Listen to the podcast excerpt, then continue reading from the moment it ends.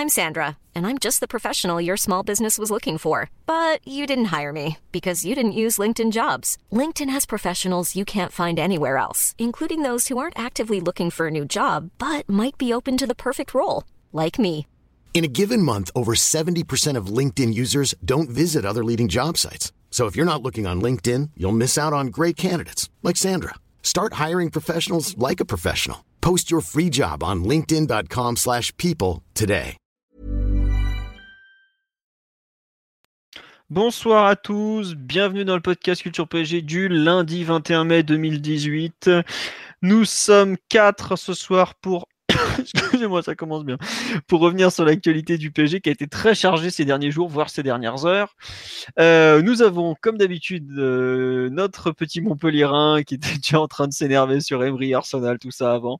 Oh, Bonsoir m'énerve- Je m'énerve pas, je me marre. Bonsoir à tous. Voilà, euh, nous avons Omar qui est en pleine forme avec des enfants autour de lui, visiblement. Oui, je suis à la Risk Up, c'est pour ça. D'accord. Voilà. Euh, et nous avons euh, Alexis qui fait son grand retour parce qu'on a, on a besoin d'éloquence aujourd'hui. Salut à tous, bonsoir. Voilà, euh, Omar, je je vais monter légèrement le son de ton micro parce que je suis pas sûr qu'on t'entende très bien. Au programme ce soir, comme j'ai dit, très chargé. On va commencer par un premier bilan de l'ère Unai Emery, vu qu'il a dirigé son dernier match sur le banc du PSG ce samedi à Caen. On enchaînera ensuite sur euh, l'interview bilan de Nasser Al-Khelaifi qui a été faite dans l'équipe où il revient sur pas mal de choses. On va parler ensuite de l'événement du dimanche, à savoir la présentation de Thomas Tuchel à la presse euh, une demi-heure de de- d'annonces diverses et variées qu'on va commenter forcément, puisqu'il y a pas mal, il a quand même parlé de beaucoup de choses.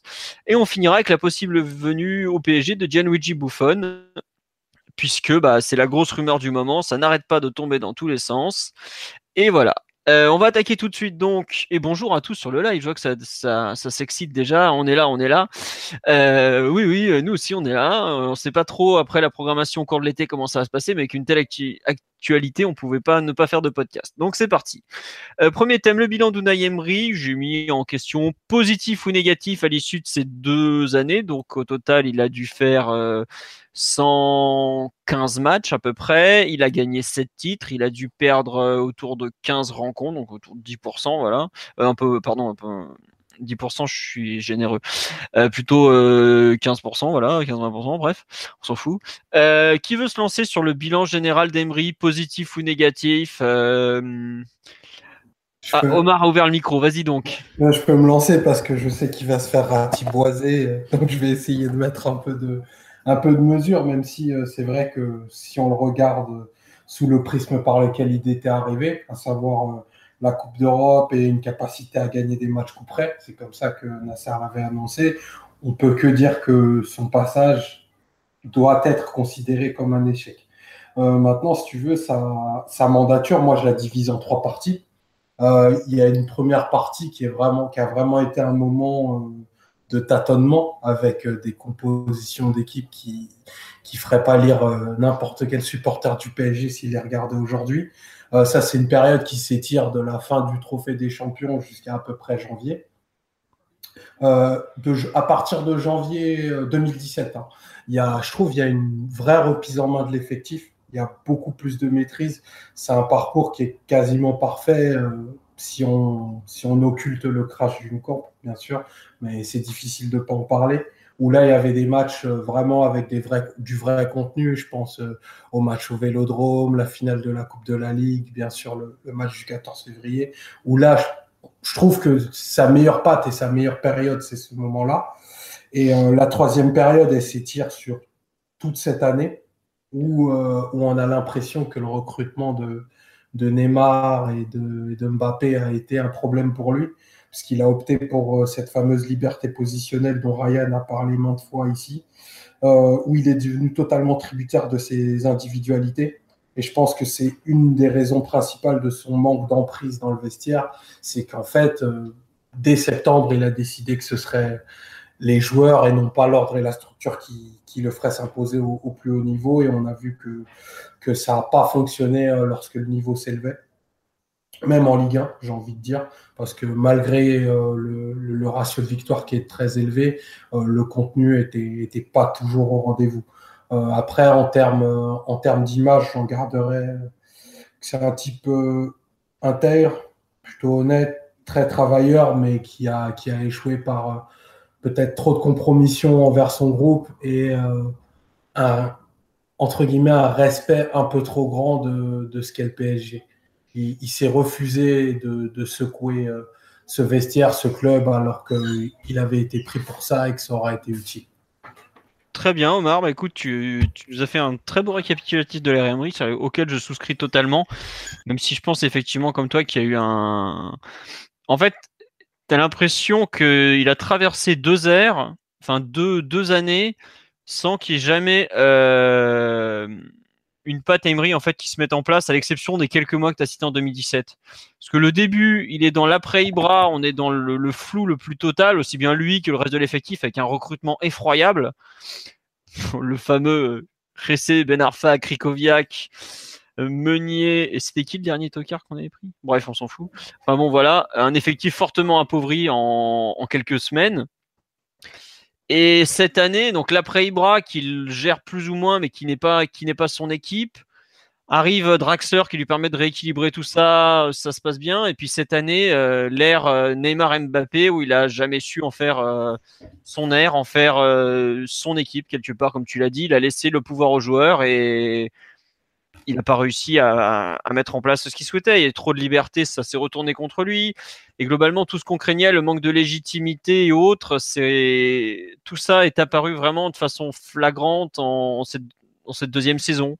Euh, après, il y a aussi le, souci, je trouve, de la structure du club, qui a été un vrai problème pour lui, qui débarquait de Séville, qui était un club très organisé avec un directeur sportif d'élite qui est Monchi. Il débarque à Paris où il, ne retrouve pas tout ça. Il retrouve un club euh, jeune et qui a besoin de grandir. Et je pense que le club a malgré tout grandi avec lui, mais pas forcément de la façon dont on l'attendait, à savoir que on a commencé à changer un peu euh, la structure, mais pas assez. au final, euh, il y a une grande, euh, un grand côté, je trouve, inachevé à son règne, à savoir que bah Ancelotti avait su donner quelque chose au PSG par, rapport à, Comboiré. Laurent Blanc avait su donner un style, et on, on le souligne pas assez, mais donner un style à une équipe, c'est quand même pas quelque chose de simple. Euh, le problème d'Emery au PSG, c'est qu'on a du mal à évaluer ce qu'il a laissé. À part de très bons souvenirs en tant qu'être humain, en tant que personne, et je pense que peu de monde au club pourra dire du mal de lui en tant que, personne. Tu as dit qu'il avait été honnête, je pense qu'il a même été très honnête et même trop honnête pour ce club.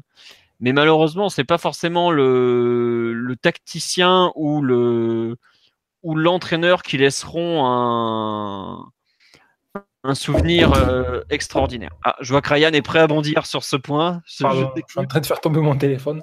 je n'allais pas rebondir, j'étais en train de t'écouter. Euh, dans l'ensemble, je suis assez d'accord avec ce que vous dites. Que je, moi, je diviserais également son, passage au PSG en deux parties. La première saison où vraiment la, direction, à mon avis, le met dans de mauvaises conditions pour atteindre les objectifs.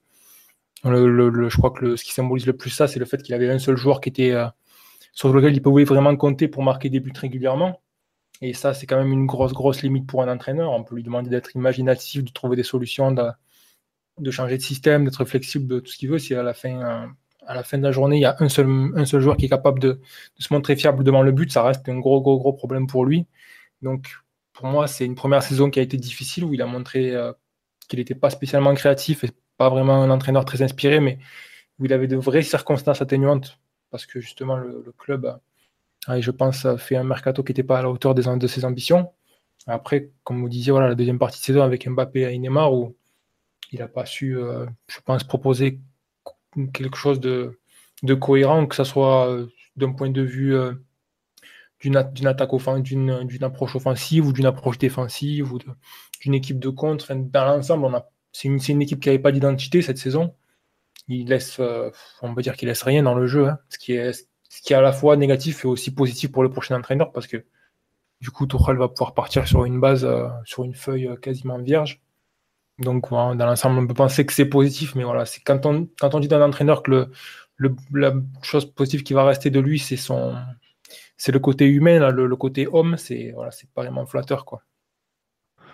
Très bien. Euh, petit tour sur le live, parce que Alexis, étant donné qu'il va répéter la même chose que toi, on va le couper tout de suite.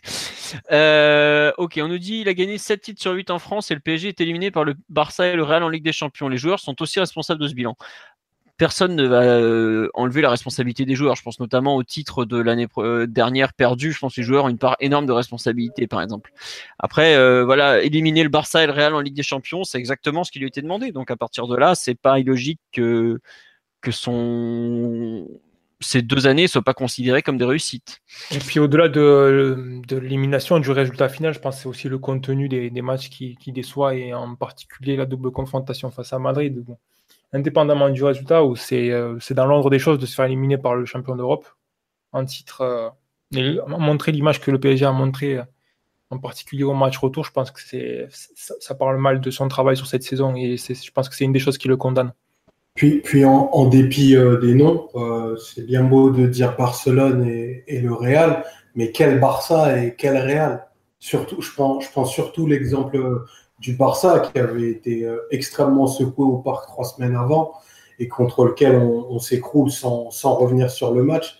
Euh, avec un peu, un peu d'ordre, un peu de, calme dans l'équipe, il y avait quand même possibilité de faire mieux. Et c'est vrai que l'empreinte, euh, l'empreinte d'Emery, elle va rester de manière très parcellaire sur certains matchs, sur certains joueurs. Je pense à quelqu'un comme, comme Kipembe, qui, qui est, c'est vraiment un coach qui a été un accélérateur de carrière pour lui, mais c'est trop maigre aujourd'hui au, au, vu des, des exigences qu'a le PSG, et c'est trop peu comme héritage. Très bien. Euh, je continue sur le live. On nous dit Tuchel ne va pas devoir repartir, repartir de zéro non plus. Euh, il va bénéficier de son travail de gommage des excès de Lolo White. Repasser mmh. après Lolo, c'était compliqué. Mais paradoxalement, pour Tuchel, qui est un grand fan du jeu de position, repasser après Blanc aurait peut-être été plus simple. Tout à fait. Là, c'est. Euh, il n'y a, rien de réutilisable dans le jeu de ce que Emery a fait. Euh, je pense même que cette approche qui consistait à donner beaucoup de liberté aux joueurs, c'est tout le contraire de ce que Tourelle va faire. Donc, euh, c'est euh, une, feuille vierge, une vierge où il doit même gommer quelques, quelques trucs quand même, je pense. Ok. En jeu continue sur la direction. On nous dit la direction n'a pas aidé aussi, malgré tout, son passage est un échec. La direction n'a clairement pas aidé. Et ça, c'est un peu le problème, c'est qu'on va changer Emery, mais est-ce que nos, dirigeants vont évoluer? Ça, c'est notre question, mais je crois qu'on va en parler dans le thème suivant.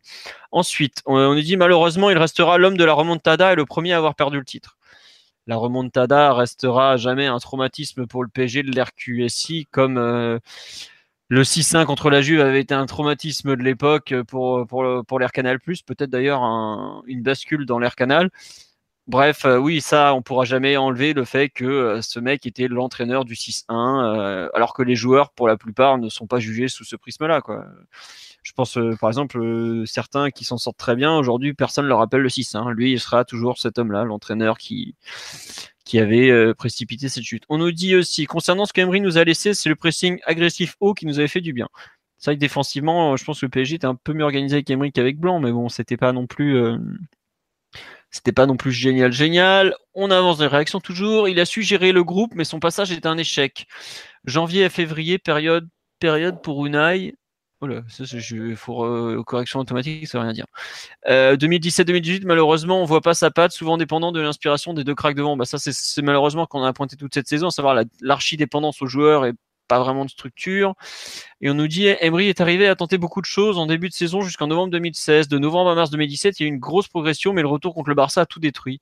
Après, il a surtout essayé de construire sur des bases pas solides. Bah là également, on se rejoint avec ce qu'on dit. On nous dit aussi, Unai sera pertinent en, bonhomme. Au-delà de ça, trois petits points. Bah c'est un peu ça. Il part en laissant une belle image de lui, mais pas forcément une grande image de d'entraîneur. Bon, après. Euh...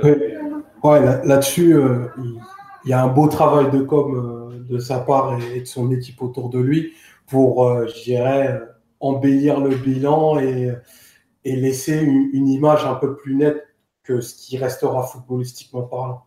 Là-dessus, ils, ils, ont été bons, je trouve. Ouais, la campagne, bah, tu vois, bah, par exemple, la campagne de com finale, euh, je l'ai trouvé, c'était trop en fait. Bah, ça m'a saoulé, hein, je te le dis honnêtement. Bah, Oh, je suis d'accord avec toi. Tu, tu prends, tu prends l'exemple de, de l'interview fleuve euh, qui mène avec Riolo. Il dit pas grand chose à part que rien n'est de sa faute. c'est euh, compliqué de dire ça quand, quand tu es, es, entraîneur principal du PSG. Quoi. Surtout, je pense qu'il revendique des choses qui sont, euh, qui, sont, qui sont importantes, mais qui sont très peu visibles en fait. Quand il parle du fait qu'il a fait, euh, qu'il a mis en place un travail d'adaptation pour Neymar, qui dit qu'il a fait entre guillemets 50% du travail.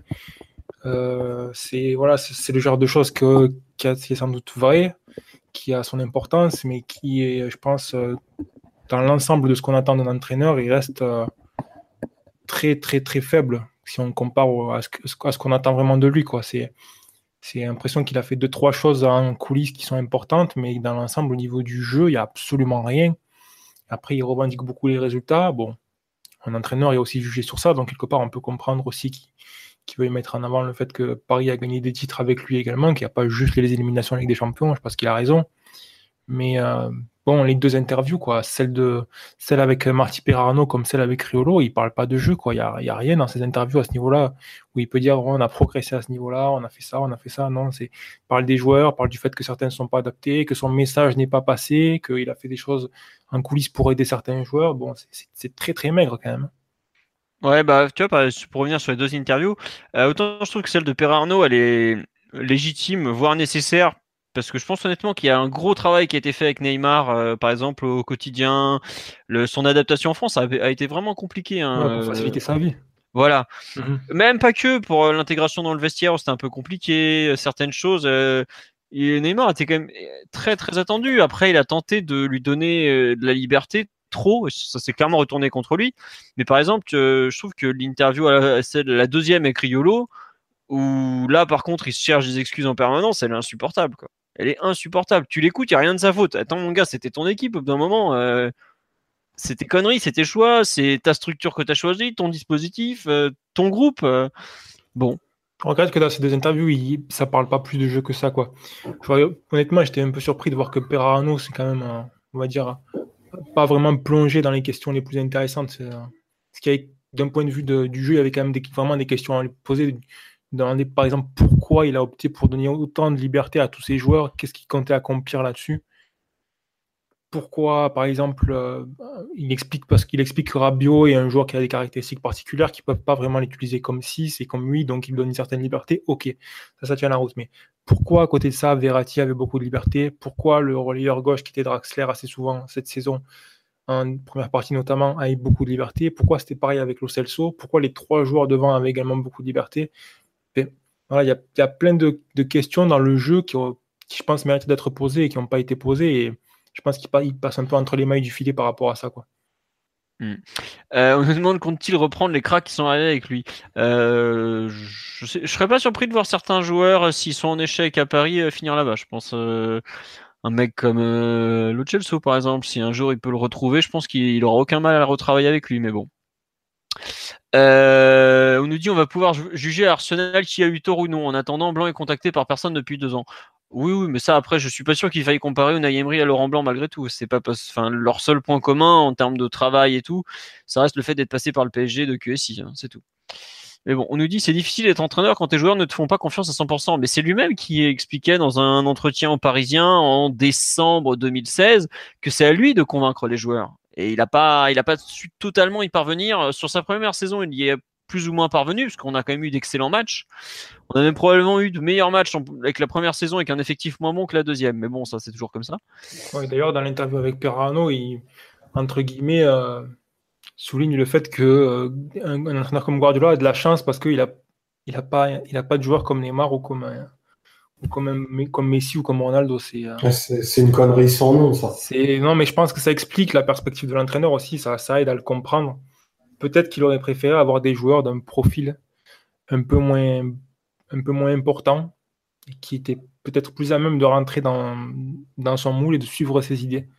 Alors après, c'est vraiment très éloigné de ce que de ce qu'attend le PSG. Hein. C'est quand on veut gagner la Ligue des Champions, qu'on a les moyens de recruter les meilleurs joueurs du monde, il faut évidemment un entraîneur capable de gérer ces joueurs-là et qui, veut entraîner ces joueurs-là. Ouais, bon, on verra. Euh, est-ce qu'on nous dit c'est vrai ou pas que, que Nasser ne l'a pas suivi sur le chat Thiago Silva l'été dernier? Euh, bah, Les deux l'ont abordé de façon plutôt claire. Il a, il a dit, euh, Emery, qu'il était prêt à se séparer de, de Thiago Silva s'il ne changeait pas. Et c'était vrai, oui. Après, je sais pas où jusqu'où est allée la rancœur de Thiago Silva parce qu'il l'a forcément su. le mec a quand même été proposé à des clubs. Hein. voilà, c'est quand même allé assez loin. Mais euh, oui, oui, c'était euh, c'était une, une, vraie rumeur quoi. pourquoi on débat encore sur lui? Parce que bah on essaye de faire entre guillemets un procès équitable en ne retenant pas que les mauvais côtés et parce qu'il mérite euh, qu'on soit honnête tout simplement vu qu'il a été euh, à la tête du club, il a fait selon ses inspirations et voilà tout simplement quoi. Par contre, on nous demande est-ce que l'interview avec Père Arnaud Oui, Père Arnaud, ça s'écrit en un, en un mot, c'est P-E-R-A. P-E-R-A-R-N-A-U, et oui, c'est celle en, espagnol dans le magazine qu'on vous a traduit sur Culture PG. Merci à Monsieur Martinelli qui n'est pas là aujourd'hui, mais qu'on salue euh, pour cette excellente traduction. Euh, si Thiago Silva ne changeait pas quoi Il changeait pas son jeu et aussi son attitude de un peu trop de comment dirais-je de personnes établies. Voilà. Ensuite, euh, sur, pour finir sur Emery, quelle image vous allez garder de d'Unai Emery? Tiens, Alexis, qu'on n'a pas encore entendu. Qu'est-ce que tu garderas de comme image? Bah, c'était un homme euh, droit, loyal et qu'il a fait une, euh, une, très belle fin de campagne en, en, termes de communication. Et tant mieux, ça lui a réussi puisqu'il il va à Arsenal et je crois qu'il pouvait pas espérer et aspirer à, mieux. Donc tant mieux pour lui. Maintenant, sur, euh, sur son bilan en PSG, je vais pas répéter ce qu'ont très bien dit Omar, Ryan et, et Top par la même occasion, mais c'était un pari pas oublier quand il arrive en 2016, donc, euh, Kemry, c'est pas la priorité du PSG, ils veulent Simeone. Ils n'arrivent pas à avoir euh, Simeone, donc ils se rabattent sur euh, le type, en tout cas sur le marché, qui ressemble le plus à, à Simeone et qui en plus donné aussi la Liga. Donc en l'occurrence, Emery, c'était un pari pour les deux, parce qu'Emery, il avait jamais entraîné un, un club aussi euh, exigeant, on va dire, que, que le PSG, indépendamment de son, très bon bilan à, à Séville et à Séville pardon avec les fameuses Europa League. C'était un pari et, euh, et, le bilan au bout de deux ans, euh, Ryan l'a souligné, c'est un, un échec parce que tu n'as passé aucun cap en, en, Ligue des Champions, indépendamment du fait que tu sois pas, t'es pas dépassé les huitièmes de finale. Encore une fois, personne ne reproche à Emery de pas avoir battu le Real euh, ou le Barça. On leur reproche d'avoir pris des tôles et d'avoir eu une équipe qui a complètement lâché et qui l'a pas suivi. Et, et, ça, le bilan pour Emery, malheureusement, il est terrible.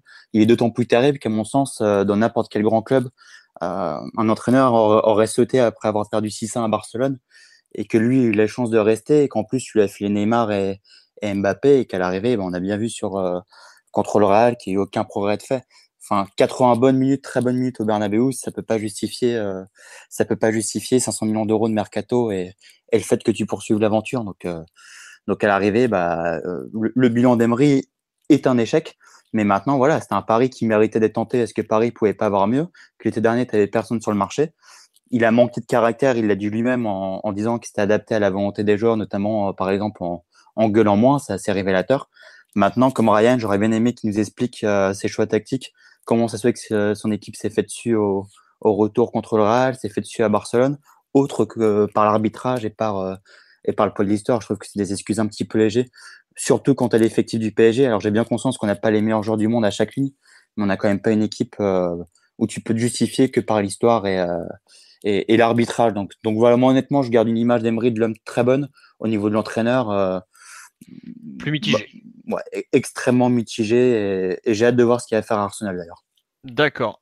Bon. Euh, Omar ou Ryan, l'image que vous allez garder de lui, euh, une image, un match, une, un sentiment euh... Un entraîneur qui n'était pas fait pour le travail, je pense, euh, pas fait pour le job. Hein. La première saison, elle a rendu les choses difficiles à évaluer.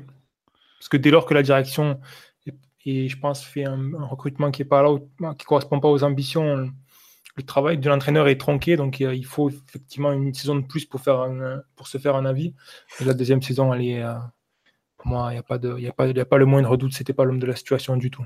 Ryan, juste une petite chose, tu sais, ça, moi, ça me fait assez sourire quand on parle effectivement, quand il arrive, on lui fait un mercato en bois, puisqu'on ne le remplace pas Ibra et tu lui recrutes euh, euh, ces joueurs médiocres que sont les, les RSC euh, et, et, et Ben en tout cas pour, euh, pour le PSG.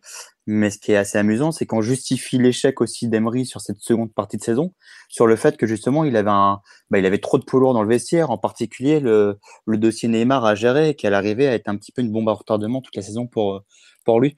Donc finalement la conclusion, et tu viens de le dire d'ailleurs, elle est assez simple, c'est que le costume était trop grand pour lui. Honnêtement, il y est, enfin il y est pour rien.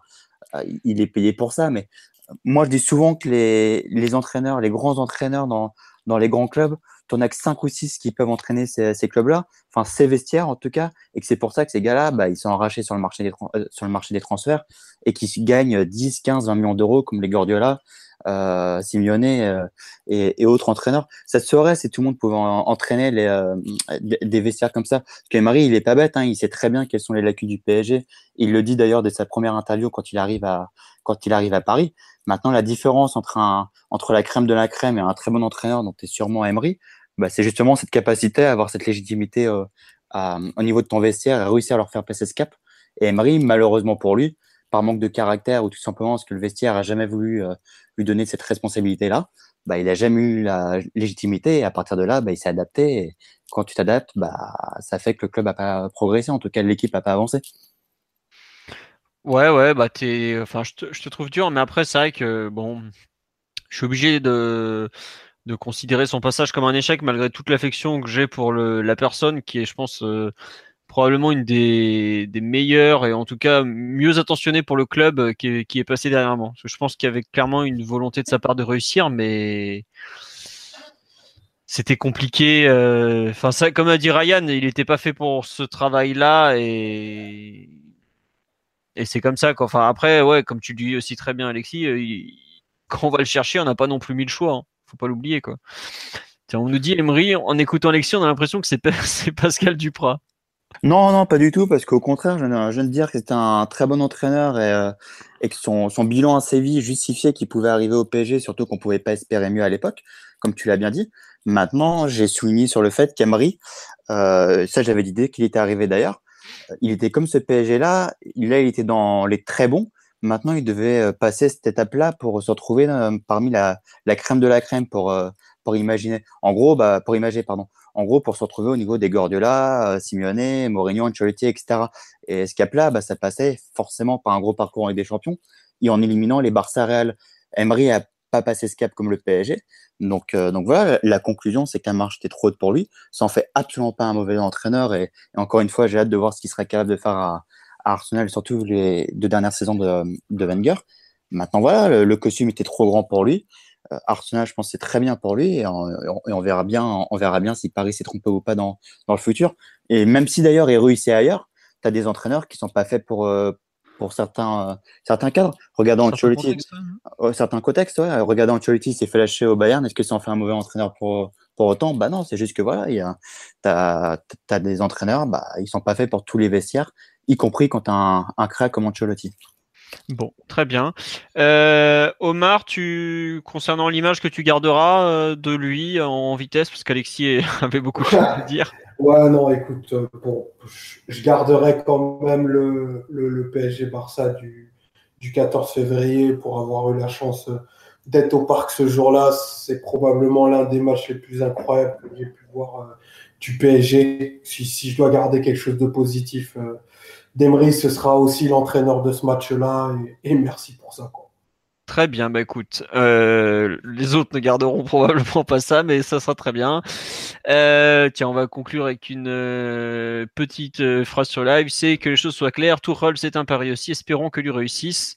Merci pour tout Unai, il a joué, il a perdu. Voilà, je pense qu'il y a peu de monde qui voit dans le dé... Enfin, il y a des gens qui sont tristes du départ d'Unai, euh, ou, pas d'ailleurs, mais je, pense pas qu'il il aura une... euh, que des gens lui en voudront forcément à l'avenir par rapport à ce qu'a il aura pas le même sentiment de haine, de haine par exemple que provoque euh, ou qu'a pu provoquer à l'époque Laurent Blanc si vous voyez ce que je veux dire. Et je pense que finalement c'est très bien comme ça que les deux parties soient séparées euh, bons amis ça ça a pas marché et puis voilà quoi tout simplement Bref, on va passer à la deuxième partie de l'émission, à savoir la fameuse interview de Nasser Al-Khelaifi dans l'équipe. Bon, d'habitude, c'est dans le Parisien, cette fois-ci, c'est dans l'équipe.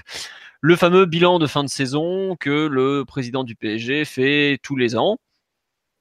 Euh, quel point vous avez voulu en retenir, messieurs euh, Qui veut se lancer sur ce... Ah, Ryan, toi qui l'as relu tout à l'heure parce que tu n'avais pas eu tout tout. Qu'est-ce que tu en retiens de ton côté? Ouais, difficile de retenir un point en particulier. Je pense que c'est une interview euh, assez sage dans l'ensemble. Euh, je pense que dans l'ensemble, il touche un peu tous les points et il se montre assez euh, calme et posé. Donc le ton me paraît assez positif. Euh, voilà, le choix de Tuchel a, l'air d'être orienté, justifié d'un point de vue de, l'idée de jeu. Ça, je pense que c'est une bonne chose. Et puis après, bon, voilà, il, a, se montre assez rassurant sur les transferts. Il montre une certaine fermeté sur le, dossier Neymar et sur d'autres d'autres sujets comme ça. je pense qu'il est dans un rôle de, président qui se veut rassurant, qui, veut expliquer les choix, qui montre que le, bateau euh, part dans la bonne direction, quoi, que, pas, que le club n'est pas en roue libre du tout. C'est euh, voilà, ça me paraît assez positif. Après, j'ai rien de pas de point particulier qui m'a qui m'a interpellé. J'ai, je pense que le, temps me paraît bien. Je pense que c'est bien d'avoir d'avoir pris le, temps de bien développer certaines choses et de le faire avec calme, c'est toujours important. Surtout après une saison où, où beaucoup de fans sont certainement déçus. C'est bien de voilà d'essayer de peut-être de, partir, euh, de calmer les choses et d'expliquer qu'on va que le que voilà chaque chaque saison il y a une nouvelle opportunité quoi. Très bien. Euh, Omar ou Alexis, euh, un regard peut-être plus de supporters que, Ryan? Qu'est-ce que vous en avez pensé? Sur l'interview de Torol hier non, non, non, de Nasser dans l'équipe euh, de dimanche matin. Ah, euh, si, si, j'ai lu, j'ai lu. Euh, bon, en l'occurrence, il fait la même chaque année. Nasser, il peut raconter ce qu'il veut. Il est comme n'importe quel président de club à cette période de la saison. C'est toujours les résultats qui dicteront ce qui ce qu'il fera ou, ou non. Ensuite, sur le fair play financier, je, l'ai toujours trouvé très bien et, clair et offensif. Il a, bien raison, même s'il est probable que Paris euh, va encore se rentuer. Ça, ça c'est autre chose. Et donc, il a, bien raison d'en remettre une couche. Ensuite, sur l'entraîneur, le court terme, le long terme, etc., il, il va pas dire on prend l'entraîneur pour, pour trois mois, puis je vais le faire sauter à la prochaine défaite. Tous les présidents, quand ils engagent un président, un entraîneur, pardon, ils espèrent bien le garder le plus longtemps possible. D'abord parce que ça leur coûte pas d'argent, d'autre part, ça veut dire que ton club a, des résultats. Donc voilà, il peut pas dire, il peut pas dire autre chose. Donc euh, non, non, honnêtement, je vois pas trop ce qu'on peut reprocher à Nasser euh, euh, sur, sur ces propos-là. Et puis, donc, euh, honnêtement, j'ai rien de plus à dire sur, sur l'interview. Encore une fois, c'est les terrains, c'est le terrain qui dicteront les choses ou pas. D'accord, très bien, très bien. ah tiens, sur le live, nous dit pourquoi Nasser donne l'exclut de l'interview de l'année à l'équipe alors qu'il nous chie à la gueule toute l'année? Bah peut-être parce que le PSG a voulu entre guillemets un peu comme ils avaient donné une grande interview à, Emery en début d'année, enfin quand durant le stage aux États-Unis, peut-être qu'ils ont voulu euh, repartir du bon pied avec le journal. Voilà, c'est une hypothèse. Je vous dis pas que, ça paraît en tout cas euh, l'hypothèse la plus vraisemblable. J'ai pas de preuve absolue, mais en général, c'est ce qui se passe. Sinon, euh, effectivement, il aurait pu la faire dans le Parisien comme d'habitude. Euh, Omar, tu sur cette interview euh, de fin de saison, des trucs qui t'ont plu, pas plu dedans, que tu veux retenir? Bon, écoute, c'était ouais, comme, comme vous le disiez, sa traditionnelle espèce d'évaluation de fin d'année. je trouvais qu'il y avait une teneur plutôt, plutôt cordiale dans son message, parce qu'il en, a, il en a fait des bien plus vindicatifs, quand je pense à celle, celle de 2016, notamment, où, voilà, où il congédie Blanc sur, dans le Parisien directement. Là, euh, il y avait un petit message sympa pour, pour Emery. Il y a une vraie, il y a une vraie projection euh, vers ce que sera le travail de Tourelle. Il explique aussi bien, euh, assez bien le processus qui a amené à, à choisir Tourelle. Il montre qu'il tient le gouvernail. C'est pas plus mal. On a, besoin de ça. Et euh, écoute, si, ça va, si ça va dans le bon sens et que ça permet à, Tourol de passer un bon été, de cibler les cibles, de cibler pardon, les joueurs qu'il le faut et, que ça remette du, management au top niveau du club, pourquoi pas. Ok, bon. Moi, je le dis tout de suite, je vais être beaucoup moins positif. Euh, là me dit rien à dire sur l'interview, là même tous les ans. Euh, il y a un peu de ça, mais en fait, il y a 4-5 trucs qui m'ont choqué. Déjà, euh, je sais pas si vous vous rappelez, il y a deux ans, quand il avait euh, fustigé Blanc, il avait notamment expliqué que ouais, la saison était ratée alors qu'on avait fait un quadruplé. Bon point, cette année, il ne dit pas la même connerie, puisque bon, faut quand même euh, arrêter de banaliser tous les titres gagnés, parce que techniquement, tu dévalues tes les compétitions que tu joues le reste de l'année. Ouais, c'est ça, et puis le message envoyé aux joueurs et aux supporters est, est très mauvais quand tu fais ça. Voilà, donc je trouve ça, c'est le très bon point de l'interview, la non-dévaluation de, euh, des titres nationaux. Le deuxième point euh, sur lequel je voudrais revenir, effectivement, à la fin, Kunaimo est très propre. Et après, il y a un truc qui me choque, par exemple, avec Tourelle, bah, je crois que j'avais mis sur mon compte Twitter, c'est euh, le fait qu'il parle de long terme tout en accordant un crédit de deux ans, donc un contrat de deux ans, enfin Moi, ça, je sais pas, je trouve qu'il y a déjà une contradiction. Le mec est à peine arrivé, il y a déjà une énorme contradiction. Long terme, c'est pas deux ans. Euh, deux ans entraîneur, c'est à peine un début de cycle. Enfin, on a vu Emery, voilà, euh, deux ans, c'était un cycle, il a fait son cycle, il s'est un peu raté. Terminé. Mais c'est pas du long terme, deux ans. Sur un contrat de joueur, euh, du long terme, c'est cinq ans, par exemple. Et ok, je comprends que les contrats d'entraîneur, euh, Laurent Blanc, les 20 millions, tout ça, euh, le PSG file des salaires XXL à tout le monde. Euh, je pense pas que Tourelle aura un salaire énorme, vu les concurrents. Bon, allez, s'il a euh, 7, 8 millions d'euros par an, je pense que c'est le bout du monde. Allez, peut-être 10. Euh, voilà, au pire, tu, tu peux créer, mettre des clauses dans le contrat pour euh, rallonger, mais je trouve que il y a une contradiction, une première contradiction qui se met en place entre ses propos et le choix de l'entraîneur. Après, je trouve que le choix est bien justifié, le fait de vouloir avoir un style de jeu, tout ça. Mais franchement, euh, ce truc-là, je pense que tu prends la conférence de presse à l'arrivée d'Unai Emery, mêmes, t'as les mêmes phrases. Alors que Emery, style de jeu, bon, on va rien dire, mais c'est pas non plus, c'est pas, pas un grand dogmatique du football, hein, tonton Unai. Hein. Au contraire, c'est plutôt euh, un de ceux qui s'adaptent en permanence. Ça, c'est un point qui m'a un peu gêné le, discours. Et ce qui me gêne encore plus, quand j'ai relu l'interview après coup, c'est qu'il dit à, à certains moments Ah non, non, lui il bouge pas, lui il bouge pas. Euh, euh, lui il va rester. Voilà. Et à la fin, il fait Et puis bon, bah, les autres joueurs, c'est l'entraîneur qui décidera. Et en fait, ça me fait chier déjà, parce que ça veut dire que certains joueurs sont protégés par le président et d'autres le sont pas. Et à partir de là, tu as l'impression que tu vas déjà revoir ce qui s'est passé avec les petits chéris de Nasser et les autres. Et rien que ça, déjà, je trouve qu'il y a un problème. Surtout, en fait, qu'il en protège certains, c'est normal. Enfin, qu'il en protège. Qu'il décide pour certains, c'est normal, c'est son rôle de président. Mais moi, ce qui me gêne, c'est la phrase de fin. Bon, bah, pour les autres, il y a peut-être aussi l'entraîneur qui va donner son avis. Ça veut dire que on n'a pas encore en- enclenché le cycle Tourelle parce qu'au moment où il fait l'interview, l'autre est pas encore officiel. Enfin, il est officiellement entraîneur, mais il s'est pas présenté à la presse. Qu'il y a déjà, je trouve, une sorte d'ingérence qui se met en place. Et ça, je trouve ça un peu gênant. Puisque dans la même interview, en même temps, il, il consolide le rôle de Nasser Al-Khelaifi, euh, de Antero Henrique, mais il prend des décisions. Enfin, je sais pas, je trouve qu'il y a un. Il- Pour moi, c'est un peu le symbole de l'ingérence perpétuelle au PSG. C'est euh, quelques-uns des, des propos qui sont tenus dans, l'entretien en général. Et ça, ça me. Enfin, je sais pas, visiblement, je suis le seul que, que ça gêne. Euh, là, par exemple, sur live, on nous dit que c'est- normal de pas donner euh, du, d'un contrat longue durée à Tourelle, mais euh, enfin, je veux pas être méchant, deux ans, c'est rien. hein. C'est mais- rien, deux ans. Quoi. Mais c'est aussi un choix peut-être de Tourelle aussi, parce que j'ai remarqué que c'est la grande mode au niveau des entraîneurs de demander pas plus, euh, pas plus long que deux ans aussi. Puis il y a aussi un deuxième point, c'est que Tourelle, euh, il, arrive à peu près dans la même situation euh, qu'Emery il y a, il y, a, deux ans. C'est que malgré toutes ses qualités et tout l'immense potentiel euh, dont on peut imaginer au niveau de, du coaching de, de il n'empêche que c'est quand même un vrai pari aussi pour le PSG. Hein. Et ouais, et ouais, tu vois, ça, je suis d'accord que c'est un vrai pari. Mais je vais te dire un truc qui me gêne, par exemple, énormément, c'est quand il définit lui-même que Areola sera le numéro un, quoi. Mais c'est pas lui de définir ça. Bah pour prendre Bouffon en plus, euh, oui, ça honnêtement au niveau de la com, j'ai trouvé ça pas terrible non plus. Enfin, au bout d'un moment, euh, voilà, c'est bah, ce qu'on me dit. Bah, tiens, il y a euh, l'ami l'autre con sur live qui est d'accord. Bah tiens, il y en a plein d'autres sur le sur le truc. Euh, sur le fameux Areola, tout ça. Euh, on nous dit, mais il protège qui? Neymar et Mbappé Ben non, mais il protège des gens qu'il aime bien. Par exemple, quand il dit euh, Cavani, il part pas. euh, techniquement, c'est pas à lui de décider ça. Enfin, si, c'est à lui, forcément. C'est le président, il a un droit de regard sur tout. Après, c'est la stratégie normalement au niveau de, de l'effectif et tout. Moi, je peux comprendre que ça soit le club qui décide et que l'entraîneur il doit s'aligner par rapport à ça.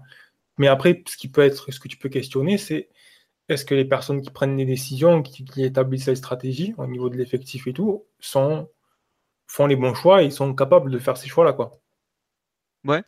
Et c'est pour ça, en fait, ce qui me gêne, c'est que euh, il y a quelque part, je trouve, euh, on retrouve, aujourd'hui, le PSG est un club euh, qui est quand même assez particulier en termes, en termes de gouvernance. Déjà, il y a le grand patron qui est au Qatar.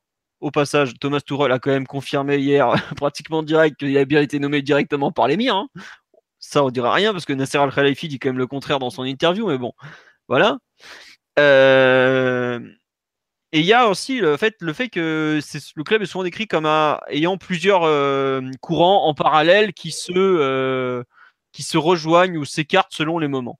Mais je trouve que cette interview, c'est un peu de ça. Tu as la voix de Nasser, donc bah, faut pas toucher à Cavani parce qu'il l'aime bien. La voix de Ra- Rabiot, pareil, faut pas toucher parce qu'il l'aime bien. Areola, faut pas toucher.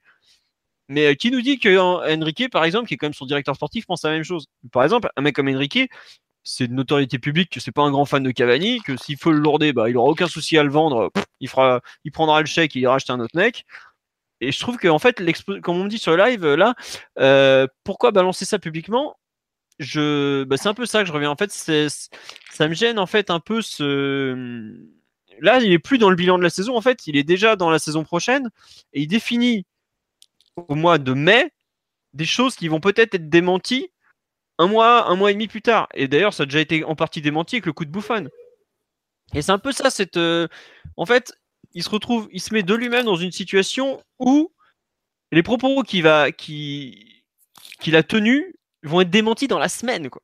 C'est même pas dans le. Là, c'est carrément dans la semaine. Et il y a un. Il y a voilà, je trouve qu'on me dit sur live, Nasser est trop dans l'émotion, trop papa, mais j'ai l'impression quoi, il s'est un peu emporté dans cette interview alors que c'est censé être euh, dans du damage control euh, et tout ça. Et ça me gêne un peu. Oui, mmh. Alexis, ouais, Non, non, je t'en prie, je t'en prie. C'est moi.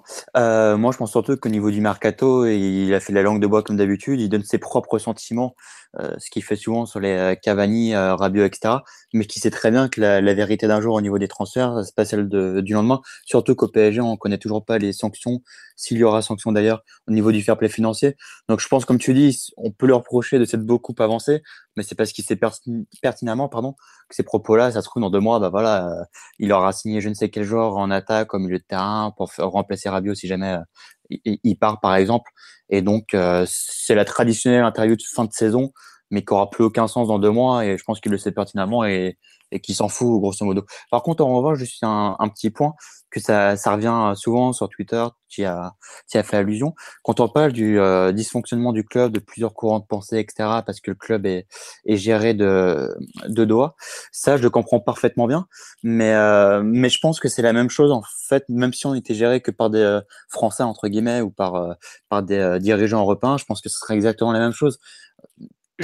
Alexis, juste pour préciser, je te coupe une seconde parce qu'en fait, tu as le courant de doigts le courant Nasser Paris et tu as d'autres courants au sein du club. C'est juste euh, cette multiplication de courants, je trouve, qui ressort de cette interview. C'est pas forcément le fait d'être dirigé depuis doigt. C'est un problème pour certains points, parce que notamment, euh, je pense qu'il y a des trucs qui auraient déjà dû être changés. Si les mecs de Doha venaient plus souvent, il y, aura, il y a des trucs qui seraient pété un câble, honnêtement. D'ailleurs, c'est ce qui s'est passé avec le cas Neymar. Hein. Ils ont fait bon, il va arrêter ses conneries parce qu'on en aura le cul. Hein. Bizarrement, ça s'est arrêté tout de suite. Hein. Parce que c'est un, un, panier de crabes et, et finalement, c'est malheureux, mais c'est assez logique parce que d'abord, comme tu l'as dit, le club est géré de loin. Mais je suis même pas sûr que c'est ça le principal problème, même si c'en est un. Le principal problème, c'est que le PSG aujourd'hui est pratiquement le seul club au monde qui peut dépenser sans, sans compter. Et donc forcément, tout ça, bah, ça, ça t'attire tous les crabes possibles, inimaginables.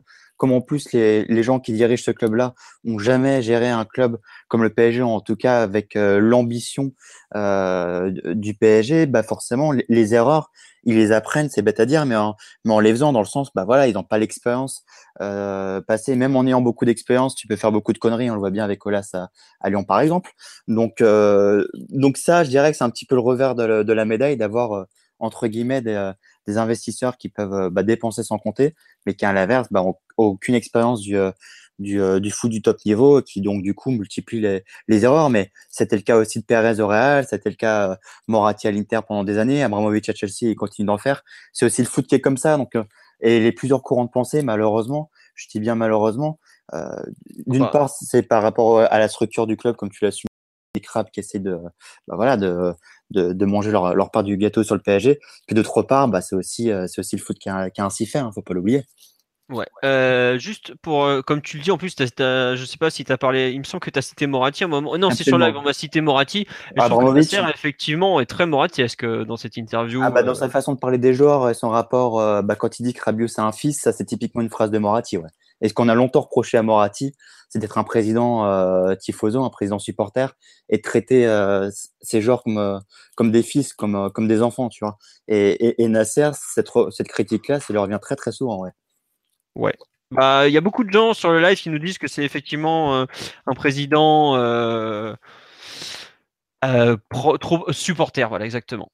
C'est c'est un gros souci. Alors, moi, moi, moi, moi, je comprends pas en fait euh, en quoi c'est un, c'est un reproche d'être un président super supporter.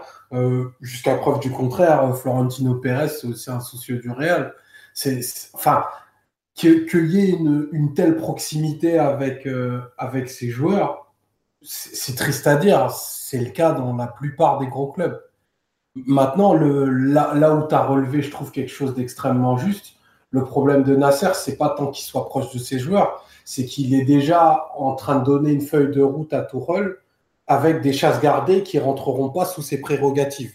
Et ça, quand tu as un entraîneur, je trouve que c'est extrêmement frustrant. Parce qu'on est déjà en train de lui dire bon ben tu feras tes choix mais dans la mesure de ce que je te dis. Et ça ça peut ça peut clairement faire péter un câble à quelqu'un comme Tourelle et faire que il claque sa démission au bout de deux mois parce que ben il n'arrive pas à mettre en place ce qu'il veut. Et je dirais même que ce serait légitime qu'il le fasse parce que quand tu prends quand tu prends quelqu'un de cette euh, dimension qui a cette approche là du management et du jeu ben tu transiges pas avec ce genre de choses.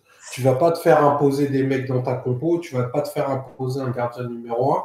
Donc, euh, si, si, il advient une sortie comme ça, bah, perso, je serais pas surpris.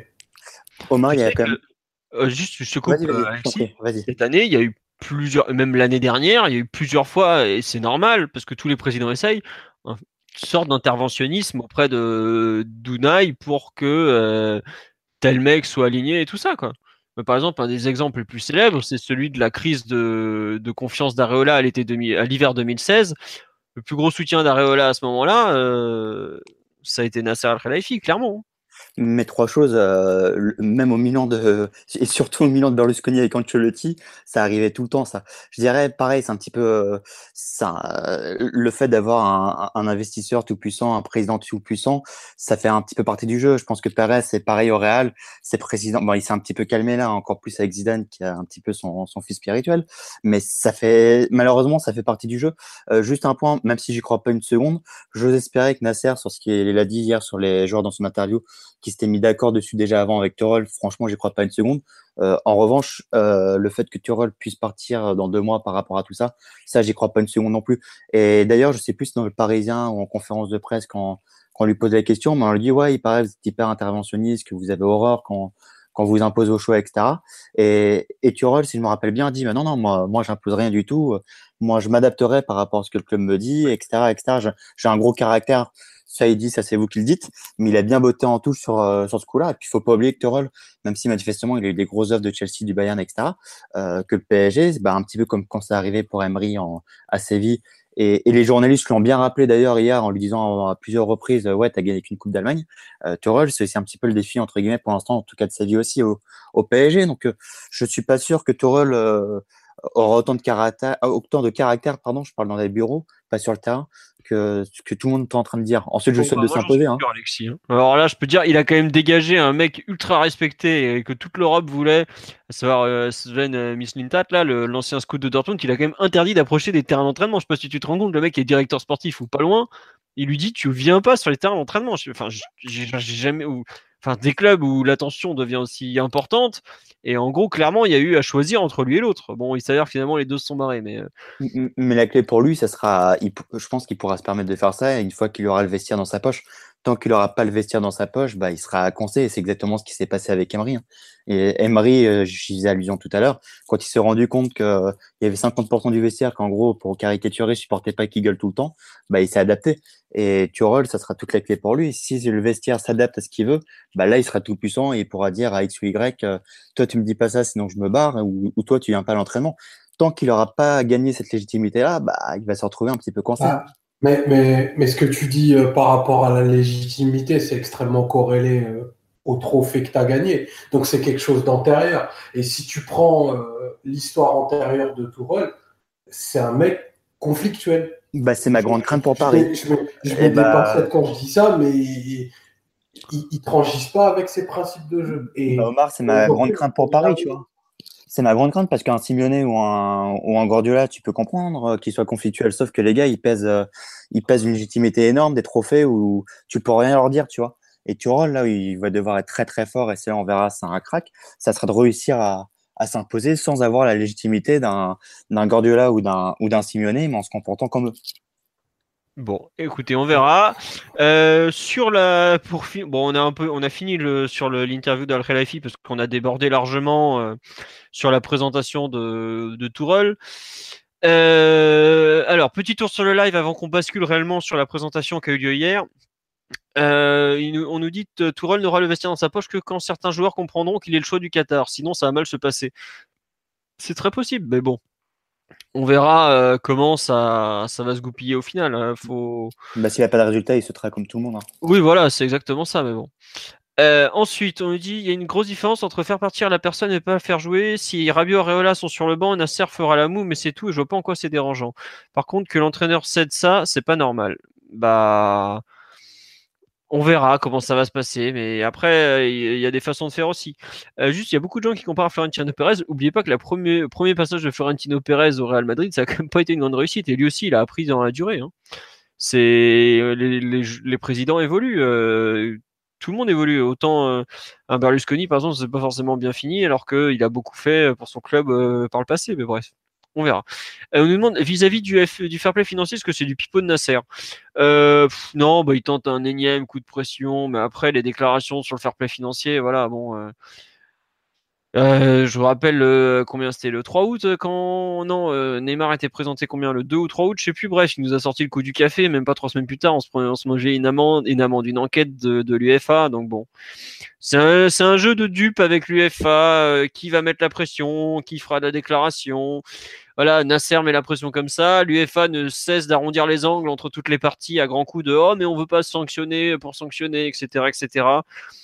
Honnêtement, les déclarations, ça vaut pas grand chose dans ce dossier. Il euh, faudra voir les derniers, comment dire, la façon dont jugera l'ICFC euh, sur ce dossier. Euh, bon, l'UFA n'a aucun intérêt à sanctionner trop le PSG, genre, je pense notamment expulsion, euh, mais il y a quand même une grosse pression qui est sur leurs épaules, et s'ils sanctionnent trop le PSG, le PSG peut aussi aller devant la justice euh, hors sportive, enfin hors de l'UFA, euh, donc c'est très très compliqué. L'UFA n'a pas n'a vraiment pas un rôle évident là-dedans parce que bah le PSG a été un peu à la limite. Il y a les fameux contrats d'image avec le Qatar. Bref, c'est un peu ennuyeux et on est un, on est un peu euh, dans des zones euh, grises comme on dit où il est dur de, de trancher et on saura globalement. Je pense qu'au dernier moment, faut pas oublier qu'il y a deux ans. Euh, quand l'interdiction a sauté, on l'a su pratiquement au dernier moment, alors que les, les échos étaient très pessimistes. On verra. Euh, on va passer au cas de Thomas Tuchel. La présentation a eu lieu hier à 19h un dimanche. Alors ça c'est le PSG, j'ai jamais vu ça ailleurs. Bref. Euh, à la presse. Euh, ça a duré 26 minutes. Bon, il a donné quelques entretiens individuels auparavant à des chaînes. Je crois qu'il est passé sur SFR Bean, il est passé sur Sky Deutschland, il est passé, bref, il a raconté la même chose à tout le monde. Vous avez rien raté, je le dis tout de suite. Euh, qu'est-ce que vous en avez pensé de cette euh, présentation à la presse de 26 minutes? Qui veut se lancer? Alexis, Omar, Ryan Bon, bah, euh, personne ne veut parler, donc. Euh, bon, je, vas-y. Je vais commencer, euh, je vais être rapide sur le sujet. tout le monde a été emballé, comme c'est souvent le cas quand un nouvel entraîneur arrive, et d'autant plus que Tourelle s'exprime s'exprime très bien. Maintenant, je me rappelle aussi qu'il y avait eu un, beaucoup d'enflammades quand Emery était arrivé, et, et, je vous invite à relire ce qu'avait dit Emery à son arrivée. Il avait assez vite cerné les lacunes du PSG, et deux ans plus tard, on a pratiquement toujours les mêmes. Donc voilà, je vais rester très plus prudent sur. Ce que la différence fondamentale par rapport à Emery, c'est qu'on a l'impression que Tuchel est, euh, bah voilà, dès hier, on a déjà vu qu'il avait plus de, comment dirais-je, je sais pas si le, terme personnalité le, est le plus adéquat, mais en tout cas, euh, plus d'assurance, on va dire ça comme ça. Euh, il sait où il veut aller. Maintenant, euh, maintenant, les, les, belles paroles lors des premières conférences de presse, c'est quand un nouvel entraîneur arrive, réputé comme Tuchel en plus, tout est toujours magnifique. On sait très bien que les difficultés vont arriver après, donc grande prudence. D'autant plus que je l'ai assez souligné, mais, mais ça reste un, vrai pari pour, euh, les deux, donc, euh, donc prudence. Alors, petit tour sur le live. Au moment d'une interview en allemand, oh euh, non, c'est bon, ça va aller. Hein. au final, il, donc Tourelle, va devoir emprunter la même stratégie qu'Emery, s'adapter doucement en charmant le groupe. S'il tombe dans le rapport de force, comme vous l'avez dit, il n'a pas le bagage pour le gagner, à moins d'une confiance irrationnelle de Nasser ou du directoire qatari mais là, ça c'est complètement l'essence de son discours. Euh, savoir, et Emery avait tenu le même d'ailleurs, avait fait la même chose, savoir euh, connaître le groupe. Après, je trouve qu'il a un gros avantage par rapport à Emery, c'est qu'il a eu du temps pour préparer la saison. Il a eu beaucoup de temps, il a plus de 3 ou 4 mois. c'est énorme à ce, niveau-là. Emery, euh, si vous vous rappelez, il est contacté pour la première fois par le PSG à la mi-avril de mémoire.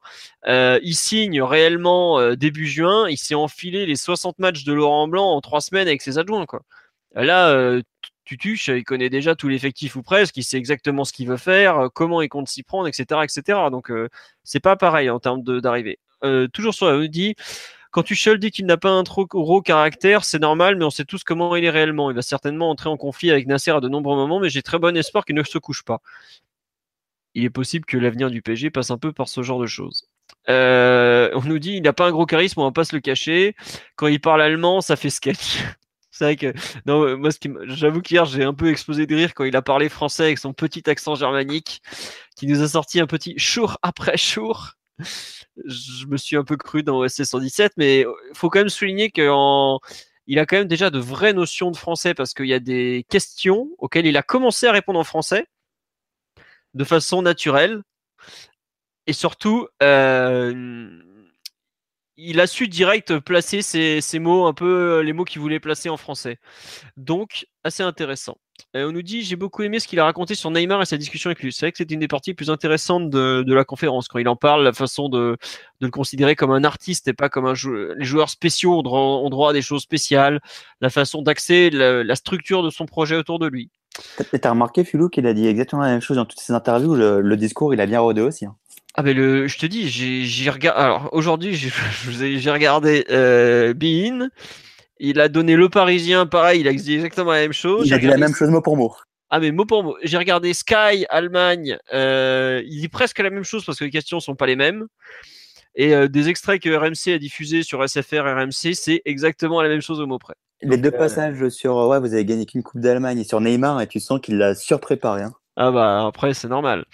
Bref, premières impressions d'Omar. Oui, c'est toi qui vas parler maintenant. bah écoute, ce que je retiens, c'est que les premiers mots qu'il a employés, c'est structure, travail d'équipe et travail au quotidien. Euh, autour de ces trois mots-là, je trouve qu'il plante le, décorum de ce que va être euh, sa mandature. Et tu sens que le mec, il a vraiment étudié de manière extrêmement précise quels étaient les manques de l'équipe et du club et qu'il a déjà des axes de travail extrêmement clairs. Ça, franchement, euh, pour un coach qui arrive, qui est frais, comme tu l'as dit, qui a bossé que deux années sur les quatre dernières, euh, c'est des choses quand même euh, importantes. Et je trouve qu'il va jouer dans un espèce d'état de grâce. Hein. c'est normal, quand un nouveau coach arrive, il y, a, un vent frais. Mais pour le coup, lui, il a, il vraiment. Il, a eu tout bon quoi, dans, sa conférence de presse il a, il a employé les bons termes, il, il, a aussi renvoyé un petit peu dans les 22 les questions qui, tournaient autour de, la Ligue des Champions. Et, il a parlé de, chemins différents pour gagner. Donc euh, tu sens que c'est quelqu'un qui est extrêmement porté sur le, style de ses équipes.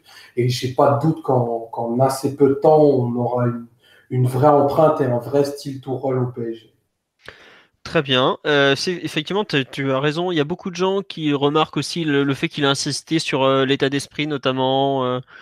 Voilà. Ryan, qu'est-ce que tu en as pensé, toi, de ton côté, sur Moi, je, retiens surtout la partie où la phrase où il dit qu'il veut essayer de créer une structure pour optimiser Neymar. C'est ce que je pense que c'est vraiment ce, c'est vraiment ce que ce que Emery n'a pas fait, ce que je pense qu'il aurait dû faire et ce qui devrait être la priorité de n'importe quel entraîneur optimiser le, meilleur joueur, les meilleurs joueurs de l'équipe, je pense que c'est la clé pour obtenir, pour atteindre les, vraiment les objectifs. Donc, euh, quand j'entends l'entraîneur dire ça, je me dis que voilà, il sait déjà exactement où c'est qu'il veut aller. Et euh, dans l'ensemble, après, voilà, le ton est assez bon. J'ai regardé la partie où il a commencé à parler en français, puis après, il s'est un peu, euh, un peu orienté vers l'anglais pour, pour, répondre, parce que je pense qu'il n'était pas tout à fait à l'aise, comme tu l'as dit tout à l'heure. Mais il, semble avoir fait des progrès en, en langue. Il semble être euh, en, mesure de comprendre certaines choses déjà, donc euh, c'est assez bon signe. Et puis le timing est quand même très bon. Hein, là, c'est bon, c'est pas pas vraiment une question liée à l'interview, mais euh, contrairement à ce qui a été fait avec Emery, la, saison est finie, l'entraîneur est déjà en train de, travailler sur la saison qui vient, les, choses sont claires, donc c'est assez positif, quoi. Ouais. Euh, moi, je sais que dans sa préparation de saison, sa planification, il est très en avance par, rapport à ce qu'avait Emery. Euh, là, euh, même s'il a, il en touche sur le mercato, il a, il a ciblé des profils très, très, très précis, par exemple. Non seulement il est en avance, je te coupe Philo, non seulement il est en avance en termes de préparation par rapport à Emery, mais je pense qu'on peut dire aussi qu'il récupère un bien meilleur effectif que ce qu'a récupéré Emery. Donc, c'est vraiment une, une, situation meilleure pour lui. Quoi. Ah, complètement. le problème, et il l'a cité, ça va être la Coupe du Monde. Parce que là, on regarde les listes tomber les unes après les autres. Il devrait récupérer. Euh, allez, dans les buts, il aura Trapp, Descamps, Cibois. Peut-être Bouffon, mais on va en parler après. Effectivement, s'il peut avoir Bouffon dès le premier jour, c'est énorme pour lui. Bref, on n'en est pas là. Euh, il va avoir les deux arrières gauche, Berchiche et Kurzawa. C'est justement le poste où le PG va prendre une recrue. Aucun défenseur central. Aucun défenseur central quand même euh, quand il va commencer. Alves, bah, il sera pas là. Meunier non plus. Au milieu, il aura Diarra. Pastore vraisemblablement. Euh, bah, je crois que c'est à peu près tout. Hein. Euh, Rabio, le fameux Rabio, puisque pour l'instant Adril Terrible n'est pas la Coupe du Monde. Et devant, il va avoir bah, euh, personne non plus, puisque Di Maria, Neymar, Mbappé, Cavani, tout ça, c'est la Coupe du Monde. Et attention, la Coupe du Monde commençant le 14 juin, la phase de poule, elle se finit le 27 juin. Il y a des huitièmes, donc la plupart de nos joueurs seront qualifiés. on va les récupérer au mieux allez, 21 euh, juillet par là.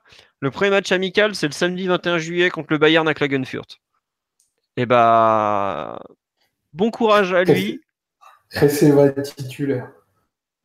Non, mais des mecs, Krikoviak par exemple, il sera même pas rentré puisqu'il a la Coupe du Monde. mais ouais, on va des, des, des.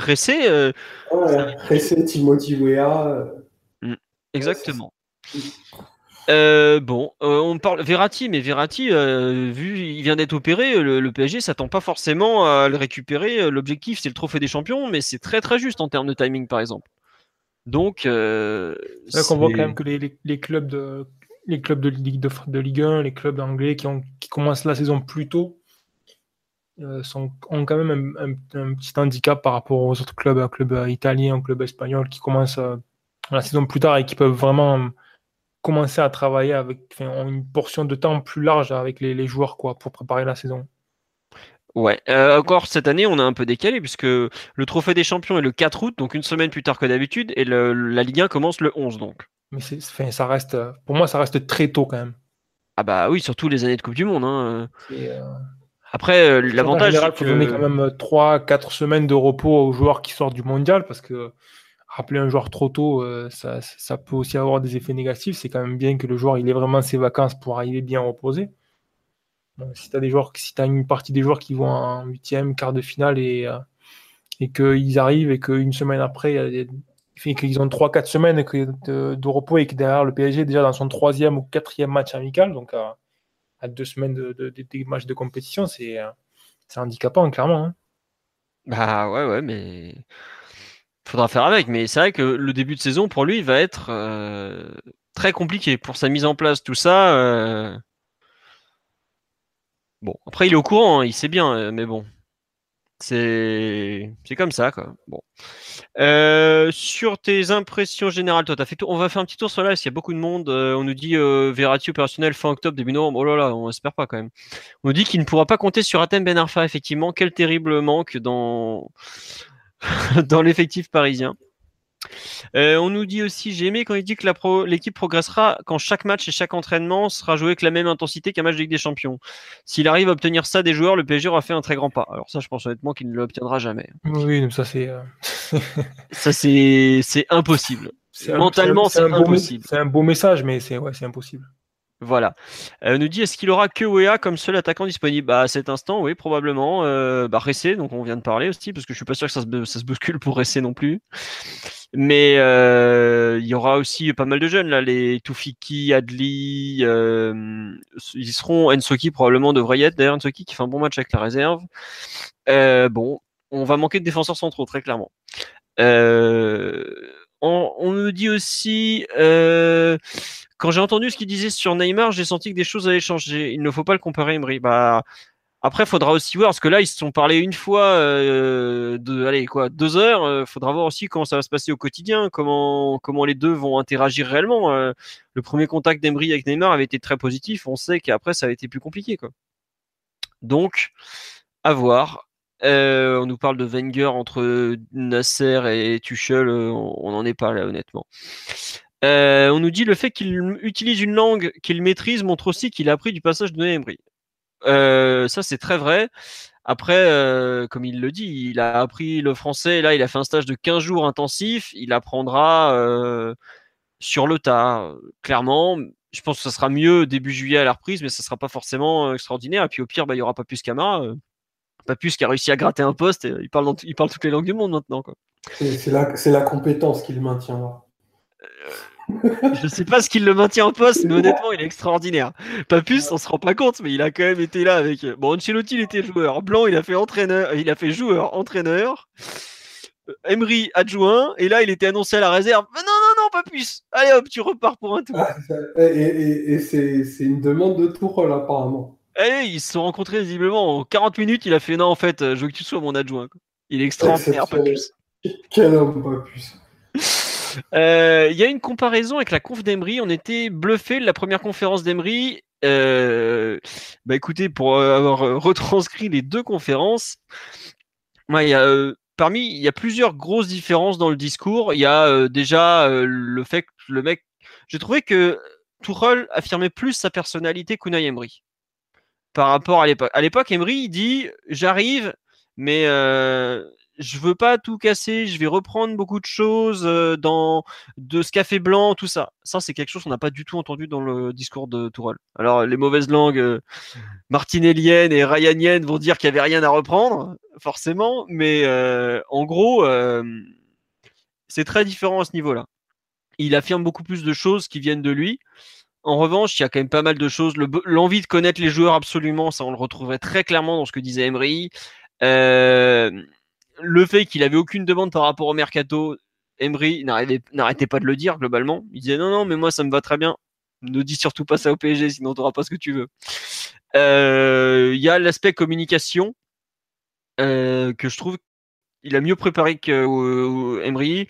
Le fait qu'il parle un très bon anglais, notamment, qui est quand même une langue plus internationale que l'espagnol malgré tout. Je trouve que c'était un point qui va en sa faveur. Le petit truc de français qui était bien. Euh, je trouve qu'il a, il a évité tous les pièges. Vraiment, il a évité tous les pièges. Euh, après, on, verra ce que ça va donner. Quand on nous dit qu'il dégage plus de charisme et plus de confiance, je trouve qu'il dégage effectivement plus de confiance. Plus de charisme, je ne saurais pas le juger honnêtement à cet instant, mais je trouve qu'il y a clairement plus de confiance, oui. Très très clairement. Bon, on verra ce que ça va donner. Euh, bon, on a un peu fait le tour. On va passer, parce qu'on a déjà 1h05 d'émission, qu'on va avancer un peu. Euh, sur la possible arrivée justement de Gianluigi Buffon, puisque c'est le grand mot, enfin le grand nom, pardon, qui revient euh, à la mode en ce moment. Ryan qui doit bientôt nous quitter, on va te lancer tout de suite sur le sujet parce que bon, j'ai vu que tu avais un avis assez tranché sur, ce thème. Ton avis sur euh, est-ce que c'est un bon coup pour le PSG vu le niveau actuel de Gianluigi Buffon? Est-ce qu'on n'a pas déjà perdu Ryan? C'est possible aussi. Ah non, en fait, non, j'avais pas compris ce qu'il m'a dit. En fait, il est pas là pendant 5 minutes, pardon. Euh, Omar ou Alexis sur euh, Bouffon, un, avis? Euh, Alors, Bouffon, c'est c'est à prendre, je dirais, sous, sous deux mesures. Alors, l'aspect positif, c'est bien sûr impossible de nier le, le leadership, le vécu, l'habitude de la gagne et d'autres habitudes que qu'a en lui John Luigi Buffon. Euh, après, il y a l'aspect sportif pur. Et là, euh, moi perso, je m'interroge. Euh, aujourd'hui, Buffon, avec la saison qui s'est achevée, je crois qu'il joue 35 ou 34 matchs, toutes compétitions confondues.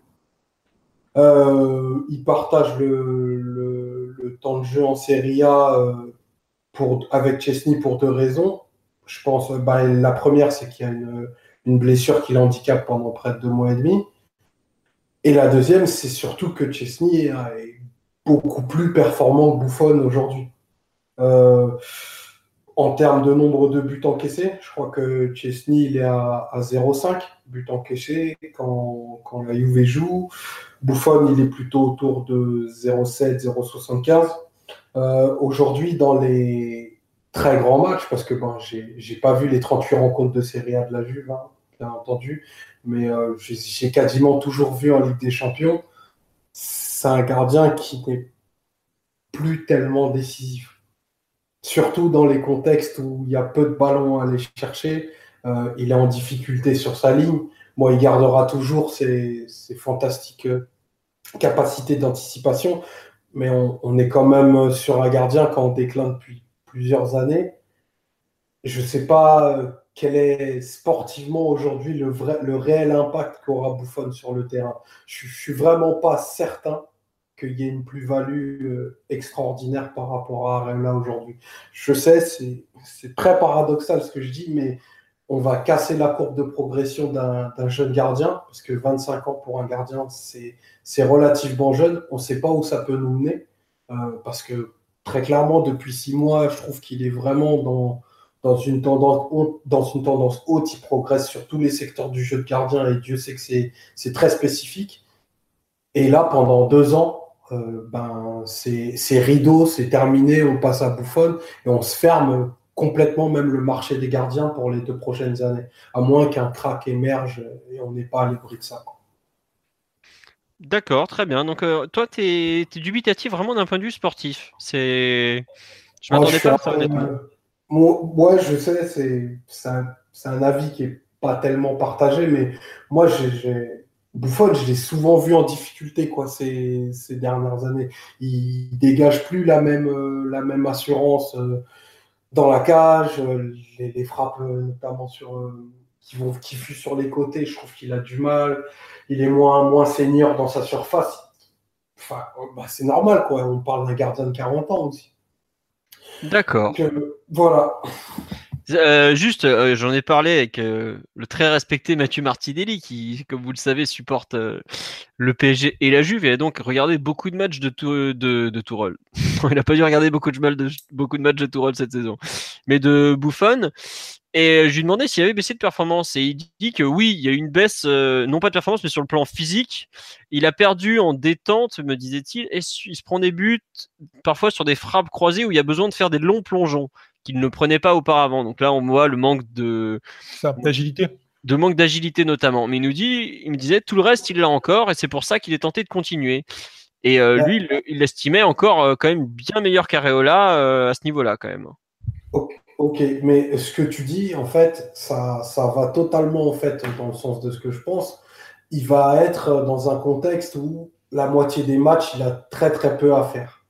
Euh, L'agilité, c'est quelque chose qui, s'entretient. Tu vois, c'est comme, comme la vivacité. Pour un garçon qui a, qui a 40 ans, euh, le rythme des matchs peut être amené à l'endormir. Il peut vite être en difficulté. Et ça, les, les adversaires, ils le liront ils sauront que, que il est en difficulté sur ce genre de phase.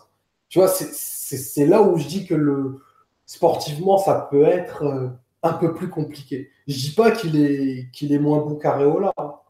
loin de moi cette idée, mais entre la courbe de progression que peut avoir Areola et le statu quo qu'offre Buffon et même la régression à venir sur les deux, dernières, les deux prochaines années, ben, je pense qu'on peut se poser la question. D'accord. Juste petit tour sur le live. Euh, globalement, il y a une grande, euh, grande campagne pro Buffon. Enfin, c'est pas une campagne, mais euh, unanimité autour du, de lui. On nous dit si Buffon c'est pas le coup du siècle comparé à Areola, j'arrête de regarder du foot. Il y a du Buffon rassure une défense. Il y en a un qui est de soutien qui dit que tu as parfaitement résumé sa pensée. Mais vu qu'il sait, méfie-toi. Bref. Euh, on nous dit Buffon est 10 fois et top 10, donc bien supérieur à Areola et Trapp, plus un leader de vestiaire qui pourra faciliter la tâche de Tuchel, plus Areola qui serait pas totalement contre son arrivée. Euh, on nous dit oui. Par, contre, c'est top 10 de, quoi? Top 10 européen, hein, il voulait dire? Le top 10 des gardiens européens, je pense, oui, actuellement, oui. D'accord, donc il y a aussi Chesney dans, dans ce top 10 là. Vu que Buffon n'était plus le meilleur gardien de son club. À voir. Je, je sais que tu voilà, tu, tu, non, mais tu as raison d'en parler parce que la Juve avait promis à Chesney la succession. Ils n'ont pas, ils ont pas, ils ont pas changé euh, d'avis. Euh, ils, ont vraiment, ils vont lui filer la succession vraiment. Donc ça veut dire aussi euh, que. Ouh, attention, j'attends de voir ça. Hein. Parce qu'officiellement, oui, mais comme ils sont en train de faire Perrine, je serais pas surpris que Perrine lui pique sa place dans quelques mois. On en reparlera. Euh, Alexis, toi qui, qui suis beaucoup la série A sur l'ami Bouffon. Alors, j'ai pas vu tous les matchs de la Juve et j'en ai vu énormément, sûrement trop d'ailleurs. Euh, sur Bouffon, euh, Omar a en grande partie raison sur le fait qu'effectivement, c'est plus le grand Bouffon qu'on a connu par le passé. Et encore heureux à 40 ans. Et effectivement, ça a beaucoup tourné avec le gardien euh, polonais dont je ne vais pas citer le nom pour pas pour pas l'écorcher. Euh, euh, voilà, tout à fait. Donc je suis pas un très grand fan d'ailleurs, ça, ça, c'est autre chose. Euh, mais ce que dit Omar, oui, évidemment que Buffon a, a regressé. Encore une fois, c'est assez logique vu vu son âge. moi, la première question que je me pose, c'est par rapport à Areola, surtout par rapport aux propos de Turol et de et, et de Nasser. Maintenant, je serais pas surprise qu'il se, passe un petit peu ce qu'il y a, ce qu'il y a eu à la Juve en gros, tous les matchs pourris, euh, bah, Buffon va passer taper au PSG et là ils mettront euh, l'ami euh, Areola, sachant qu'Areola, on parle pas du meilleur gardien de, l'histoire du PSG, on est bien d'accord. Et donc je pense que c'est pour une de ces raisons-là qu'ils sont prêts à faire le deal Buffon. La deuxième raison, c'est qu'il faut pas oublier encore une fois qu'il y a toujours ce fair play financier et que bah, les grands gardiens, ça coûte très très très cher au Black les 100 millions d'euros et qu'on voit bien que le PSG a pas envie de, de claquer 100 millions d'euros sur, euh, sur un gardien ou 60 sur Allison avec ce fair play financier en plus. Et puis la troisième raison, c'est que même un Buffon qui a très probablement regressé de niveau et on l'a encore vu contre Vérone avec euh, il a failli quitter, la Juve sur un sur un rouge et, et penalty où l'arbitre l'a gentiment épargné juste avant qu'il se fasse remplacer d'ailleurs euh, Buffon même si c'est plus l'immense Buffon du passé ça reste un un très bon gardien. Et au PSG, c'est là où je rejoins pas Omar, c'est effectivement, tu n'as pas besoin de faire 50 interventions, mais tu as besoin d'être décisif. Et à ma connaissance, Buffon, il est encore décisif, en tout cas sur les peu d'interventions qu'il aura à faire au PSG. Euh, entre Areola, malgré tous les progrès qu'il a fait, malgré le fait que c'est un gardien que j'apprécie, euh, moi je préfère toujours avoir un Buffon dans mes buts qu'un que, que l'ami Areola quand j'ai affronté le Barça ou euh, le Real ou le Bayern, ne serait-ce parce que c'est John Luigi Buffon. Et puis le quatrième point, c'est ce qui s'était passé avec Alves quand on l'avait recruté l'été dernier. Euh, tu prends Buffon parce que c'est un, c'est un leader, c'est un, un, un, gagnant, quoi qu'on en dise, euh, exceptionnel. Et ça, le PSG en a bien besoin. Et enfin, pour finir, j'entends bien que, que le PSG fait du court terme sur, euh, sur Buffon parce que je doute qu'il qu'il fera deux ans à Paris. Mais déjà, avoir un an Buffon à, à, Paris, bah, je pense qu'il va énormément nous apporter. Et on sait bien que QSI et, Nasser, sur ce point-là, il, il assiste beaucoup là-dessus. Euh, QSI aime bien les coups médiatiques et Buffon c'en est un. Donc euh, franchement, pour toutes ces raisons-là, je pense que c'est une très bonne chose qui vient de PSG. Très bien. Euh, Ryan, je ne sais pas si tu as entendu ce que disait Omar au début, parce que tu avais dû t'absenter quelques instants. Si, si, ouais, j'ai écouté. D'accord, tu rejoins cette analyse, si j'ai bien compris, de ce que tu disais tout à l'heure sur, sur, ton Twitter. Ouais, ouais, moi je pense que c'est. Hmm, je n'ai pas le, la perspective du supporter, donc j'ai pas la même préoccupation pour le, le cas Areola. Donc euh, je, regarde juste, on va dire, d'un point de vue euh, global, je, pense que c'est un gardien, un recrutement qui améliore beaucoup la situation actuelle du PSG parce que c'est un, apport en termes de qualité, de, personnalité, d'expérience qui, est, énorme, qui est gigantesque même on peut dire. Donc pour moi c'est vraiment une amélioration. Après c'est un entraîneur qui a un niveau, un, un gardien qui a un point dans sa carrière où il y a deux, trois aspects négatifs et, euh, et le déclin physique dont vous parliez tout à l'heure en est un. Ça, ça, peut, ça peut coûter cher, quoi. Parce que c'est quelque chose qui, est difficilement euh, compensable. Même si le contexte PSG va faire que Buffon va être normalement peu sollicité, en tout cas dans les compétitions domestiques. Et on imagine qu'en plus avec Tourelle, il va y avoir en plus une, accentuation assez importante autour du jeu autour de la possession du ballon et du contrôle. Donc, euh, Bouffon, je pense, va être peu sollicité dans les matchs, mais il y a toujours le point d'interrogation du fait que sur certains ballons, quand ça va arriver, que ce soit sur coup de pied arrêté ou sur des contre-attaques, le fait qu'il ait 40 ans, le fait que physiquement il ait perdu de l'agilité, qu'il n'ait plus la même élasticité, qu'il ait des difficultés à atteindre cet interpoint de la cage, ben, ça, peut se voir. quoi. Après, voilà, ça, ça reste un point négatif sur tout un tableau qui est quand même assez positif, où il va aussi améliorer la situation par rapport à Areola. Et je pense qu'il y a aussi clairement la question de l'expérience et de, et de la mentalité, de la personnalité. Et, euh, et c'est vrai que le recrutement d'Alves avait été fait dans ce sens. Et je pense qu'avec Buffon, le club continue d'aller dans ce sens. C'est d'apporter des champions et des joueurs de, calibre à une ligne défensive qui manque de qualité. Quoi. Alors après, il faudra forcément recruter des latéraux, mais pour moi, c'est un, bon recrutement. C'est pas parfait parce qu'il y a un point négatif qui, peut coûter cher, mais ça reste une amélioration. Et voilà, dans l'ensemble, quand un club fait un recrutement qui améliore la situation qu'il y avait avant, euh, je pense que c'est à saluer. Très bien. Donc pour toi, c'est positif.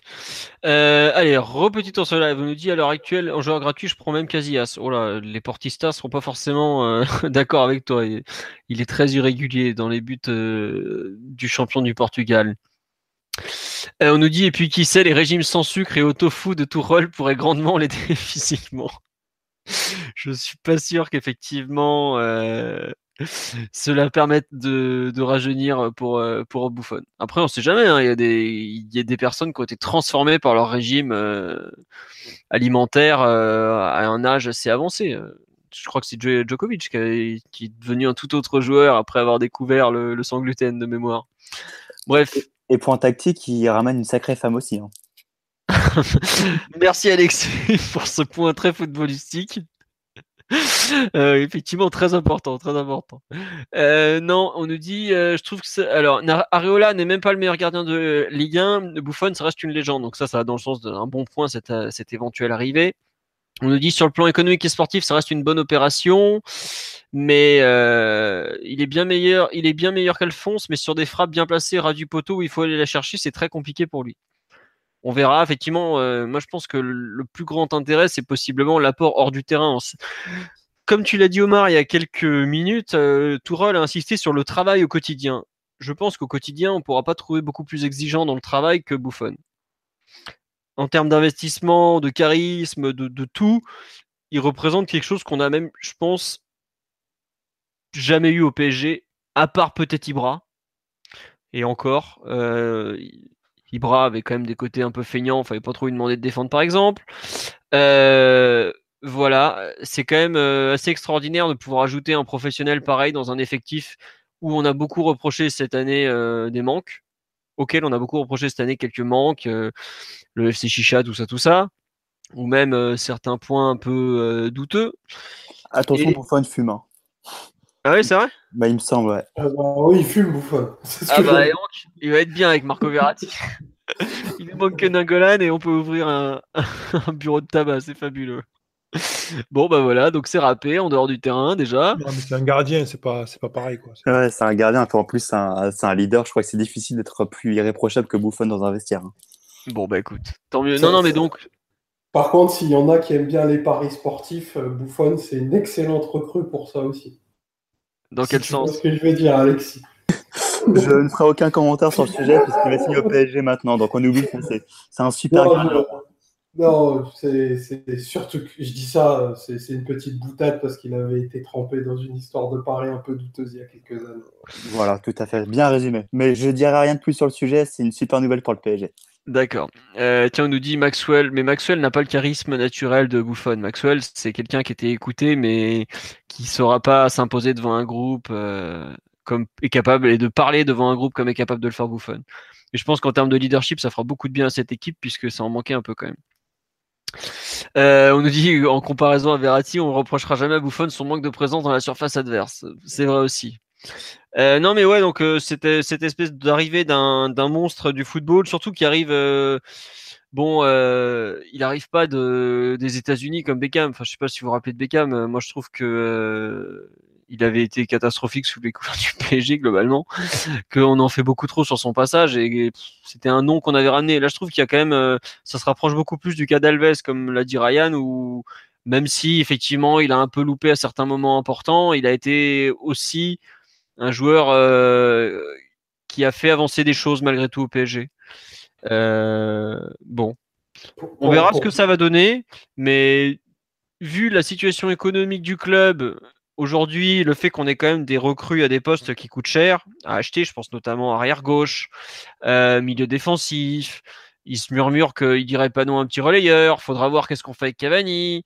Enfin, il y a beaucoup de, de, postes à renforcer, je trouve, au niveau du PSG. Et se récupérer un gardien de cette envergure à moindre frais parce que bah voilà enfin il va il va toucher une prime à la signature il aura un beau salaire mais quand on voit que Trapp touche 5 millions d'euros brut par an euh, ça va pas non plus faire une énorme différence quoi et pourtant en termes de compétitivité de tout le reste euh, c'est pas la même dimension quoi Donc euh, voilà. Il Euh, faudra, juste espérer qu'ils prennent pas une trop lourde suspension par l'UEFA euh, par rapport aux cartes rouges qu'il a eu au, au Bernabeu. mais franchement, moi je te dis, même s'il prend allez, 6 matchs, bah tant pis quoi. Enfin, euh, Areola a pas montré en phase de poule ou même en Ligue des Champions que c'était qu'il l'était spécialement une limite, tu vois. Oui, je suis tout à fait d'accord avec toi. pour, pour aller plus loin, je suis d'accord qu'effectivement, c'est pas forcément euh, le joueur euh, qui te fera gagner la Ligue des Champions. D'ailleurs, il court après depuis 20 ans, quoi. Donc ça veut tout dire. Mais euh, il t'apporte plus de garanties malgré tout. Et mais pour jouer 6 matchs de phase de poule, euh, bon bah on peut largement faire confiance à Areola, quoi. Moi, j'avoue que la suspension de Buffon au premier tour de la Ligue des Champions, c'est pas trop quelque chose qui m'inquiète. Après, s'il prend 10 matchs, c'est autre chose, évidemment. Mais je crois pas que l'UEFA mettra 10 matchs à un mec comme Gianluigi Buffon. Ouais, parce que c'est Buffon, mais j'avais complètement oublié euh, sa réaction, pour le coup lamentable du, euh, du Bernabeu. Ouais, effectivement, heureusement que c'est Buffon, parce que sinon il aurait pris très cher. hein. Et s'il Ouais. prend cher, là, on aurait malin, parce que je pense que Buffon, faut pas se voiler la face, et c'est pour ça qu'il vient à Paris, parce qu'il a, il a jamais gagné avec des champions malgré des nombreuses finales perdues. Euh, il vient à Paris justement pour euh, bah, faire une dernière tentative pour, euh, pour réaliser son rêve, enfin, le dernier rêve qui lui manque, à savoir gagner cette fameuse euh, Coupe aux grandes oreilles. Tout à fait. Par contre, tu vas arrêter d'utiliser cette expression de Marseillais pour parler de la Ligue des Champions dans un podcast de culture PSG. Euh, Je voulais éviter de dire la Ligue des Champions. D'accord. Euh, dernière partie sur euh, Buffon euh, et sa possible venue. Qu'est-ce que vous en pensez de la collaboration J'ai mis avec Areola ou Trapp, mais on se dirige plus clairement vers Areola puisque aussi bien euh, Nasser que qu'Antero Henrique l'a l'a confirmé, enfin a confirmé vouloir le garder. Euh, bonne chose, mauvaise chose. euh, Bah, ce qui m'étonne, moi, enfin, ce qui m'étonne, c'est euh, mon, interrogation, c'est de savoir si, euh, si Areola est prêt, entre guillemets. euh, que je pense pas que Buffon va faire les 38 matchs et encore moins se coltiner les matchs genre contre les Dijon 3, euh, encore moins pour les déplacements. Ça, ça me paraît être une évidence. Maintenant, voilà, il faut voir si Areola est prêt à rester dans l'ombre parce que je pense que Buffon, grosso modo, il vient pour un an à, à Paris. Il va falloir voir s'il accepte de faire une saison euh, dans l'ombre de Buffon. Maintenant, j'ai quand même pas l'impression qu'il y a les plus grands clubs européens qui s'arrachent pour avoir euh, Areola et que tu peux difficilement avoir un meilleur professeur pour euh, progresser et grandir que, que Buffon. Donc, si la cohabitation est faite entre guillemets euh, de façon intelligente, et ça, euh, ça pour le coup, euh, s'il y a bien une chose dont, dont Buffon est, est intelligent, c'est justement de faire une, une bonne cohabitation et faire progresser Areola. Donc ça, ça me pose pas de souci par rapport à lui. Faut voir ce que les dirigeants vont dire à Areola, mais encore une fois, c'est plutôt dans c'est plutôt dans comment dirais-je dans l'intérêt d'Areola d'accepter de rester au PSG. D'accord, pour toi, c'est il a tout à y gagner en gros quoi. Bah en gros, quand je vois que la piste la plus chaude, enfin en tout cas ce que je lis c'était euh, Newcastle, je pense que c'est mieux de rester au Crystal Palace, tu vois. Je pense que c'est mieux pour lui de rester un an à, à grandir avec Buffon et je pense qu'à l'arrivée, il va faire ses 30 matchs dans la saison parce que tous les matchs pourris de Ligue 1, euh, Buffon va pas se les va pas se les taper en gros. Mais euh, mais voilà, et puis en plus pour progresser, je pense que tu peux pas avoir un meilleur prof que Buffon, hein. Très bien. Ryan, sur cet accompagnement, toi qui as connu une situation un peu, j'allais dire un peu similaire au Real Madrid entre Casillas et c'était Diego Lopez à l'époque, je- de mémoire, non? Qu'est-ce que Ouais, tu en la- penses? la, la cohabitation que, que Ancelotti avait mis en place, ben, moi, c'est quelque chose qui m'a toujours un peu laissé perplexe, hein, même si le- les résultats cette saison-là ont- lui donnaient, enfin, le- la cohabitation lui donnait pas forcément tort, c'est quand même assez délicat. Quoi. Donc, euh, je sais pas trop quoi en penser. Là, je pense que c'est un cas un peu différent quand même, parce qu'il y a, a un- entre guillemets un jeune gardien, même si alors là, a plus de 19 ans non plus. Mais on va dire qu'il y a un profil de, gardien très expérimenté avec un gardien, on va dire, qui est, est encore au début de sa carrière. Donc ça peut peut-être être pris comme une, phase d'apprentissage, on va dire, dans, dans l'ombre de notre, de notre gardien. Si, le, joueur arrive à accepter ce message, je pense que ça peut être intéressant. Mais voilà, c'est toute une question aussi de, de, de, voir ce que l'entraîneur il peut, il, peut, il peut passer comme message et est-ce que le joueur peut être convaincu que ça peut être positif pour lui. Parce que si c'est une cohabitation, mais que derrière, euh, tout le monde fait la gueule de ne pas jouer les matchs euh, qu'il y a chaque week-end ou, chaque mardi et mercredi, ça va être compliqué d'en tirer quelque chose de positif. hein. D'accord. D'ailleurs, euh, juste une petite phrase, euh, Trapp, je viens que Dortmund vient de recruter un gardien, je sais pas si c'est très bon pour nous ça. Euh, non, non, mais Tra- euh, Marvin Hitz de Augsburg, c'est un, il vient pour remplacer surtout Weidenfeller sur le banc de touche. C'est pas, c'est pas, enfin Marvin Hitz, c'est un bon gardien de Bundesliga, mais c'est, une doublure. Hein. C'est pas, Pas un titulaire. Ok. c'est pas un titulaire. Hein. Il vient clairement pour, pour remplir les trous, quoi. Enfin, j'aime pas dire ça comme ça, mais bon, c'est, un peu ça malgré tout. Donc, euh, tu vois, c'est, je sais même pas si, bah, cette année était titulaire à Augsbourg, mais euh, c'est pas non plus un, gardien de folie, quoi. Enfin, c'est un gardien moyen de Bundesliga. C'est clairement pas un, un joueur avec lequel tu, tu construis l'avenir. Et puis il va avoir 31 ans au mois de septembre, tu vois. Il se rapproche aussi de la Suisse dont il est originaire, et puis voilà, quoi. C'est tout le monde est à peu près content en gros. Mais c'est pas, enfin globalement la, piste trap à, Dortmund aujourd'hui, elle tarde à se confirmer réellement. Euh, Dortmund était visiblement intéressé cet hiver, mais par un prêt plus qu'autre chose, parce que Bon, Burki a pas fait une bonne saison. Il nous a encore fait un truc là lors du dernier match pour la qualif en Ligue des Champions Offenheim, euh, honteux. Je serais pas surpris que le Borussia tente de le rapatrier quand même parce que euh, ils peuvent pas continuer avec un mec comme Burki globalement. Il est pas du tout fiable. En Ligue des Champions, il a été catastrophique. Donc euh, bon, voilà. On nous demande Trapp, on le revend combien à l'heure actuelle? Aujourd'hui, Trapp, c'est un mec qui vaut entre 10 et 15 millions d'euros sur le marché des transferts normalement. Il a, été acheté pardon, euh, 8 plus 2 à Francfort à l'été 2015. Il, est- il a quand même des références européennes avec le PSG, même s'il a fini sur le banc de touche. Et qui lui aussi, il avait du caca plein le caleçon à Barcelone. Mais euh, il est devenu international, faut pas l'oublier, ce qu'il n'était pas en arrivant. Et puis bah, euh, il a, il a quand même, euh, il a montré certaines choses quand même avec le PSG. C'est mieux que ce qu'a aujourd'hui Dortmund dans les buts, clairement. hein. Roman Burki est gentil, mais voilà quoi. Franchement, Après- si le PSG vend euh, Trapp 15 millions, chapeau. hein. Non, 10 entre 10 et 15, je pense qu'honnêtement, ça part. hein. Quand tu vois combien on l'a payé à l'époque, c'est pas un prix délirant, délirant non plus. hein. Enfin, c'est un, bon gardien, euh, ça vaut à peu près ce prix-là. hein. Il est, faut pas oublier qu'il est jeune, hein, Trapp. Il va avoir 28 ans, 27-28 ans, quoi. Il va avoir 28 ans le 6 juillet, je crois, ou un truc dans le genre. Donc c'est pas énorme. hein. Après, le gros problème de Kevin Trapp, comme et c'est toujours pareil pour une joueur qui joue au PSG, c'est le salaire. Le mec, il doit être dans le top 10 des gardiens les mieux payés, si je me trompe pas. Tu vois. 5 millions d'euros bruts par an, euh, c'est plus que des références. De mémoire, il touche autant, pratiquement autant que Buffon à la Juve. Quoi. Enfin, c'est un truc, c'est hallucinant. Quoi. Donc euh, voilà. Puis il faudra voir si lui aussi il a envie de partir. Après, si le PSG prolonge Areola, que Buffon signe, euh, bon, je pense qu'il voudra partir parce qu'au bout d'un moment, sa carrière elle est en train de sévèrement s'enliser. Là, il va rater la Coupe du Monde à 90%. Si Neuer est apte, bah, c'est lui qui n'ira pas parce qu'il a quand même récupéré un numéro de maillot de réserviste, euh, l'air de rien, quoi.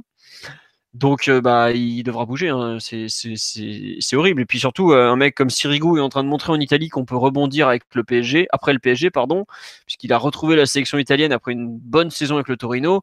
Je pense pas que Trapp, à 28 ans, a envie de s'enterrer en tant que euh, à galérer euh, comme comme Sirigu a pu galérer pendant des mois, voire des années, parce qu'il a pas voulu partir de Paris.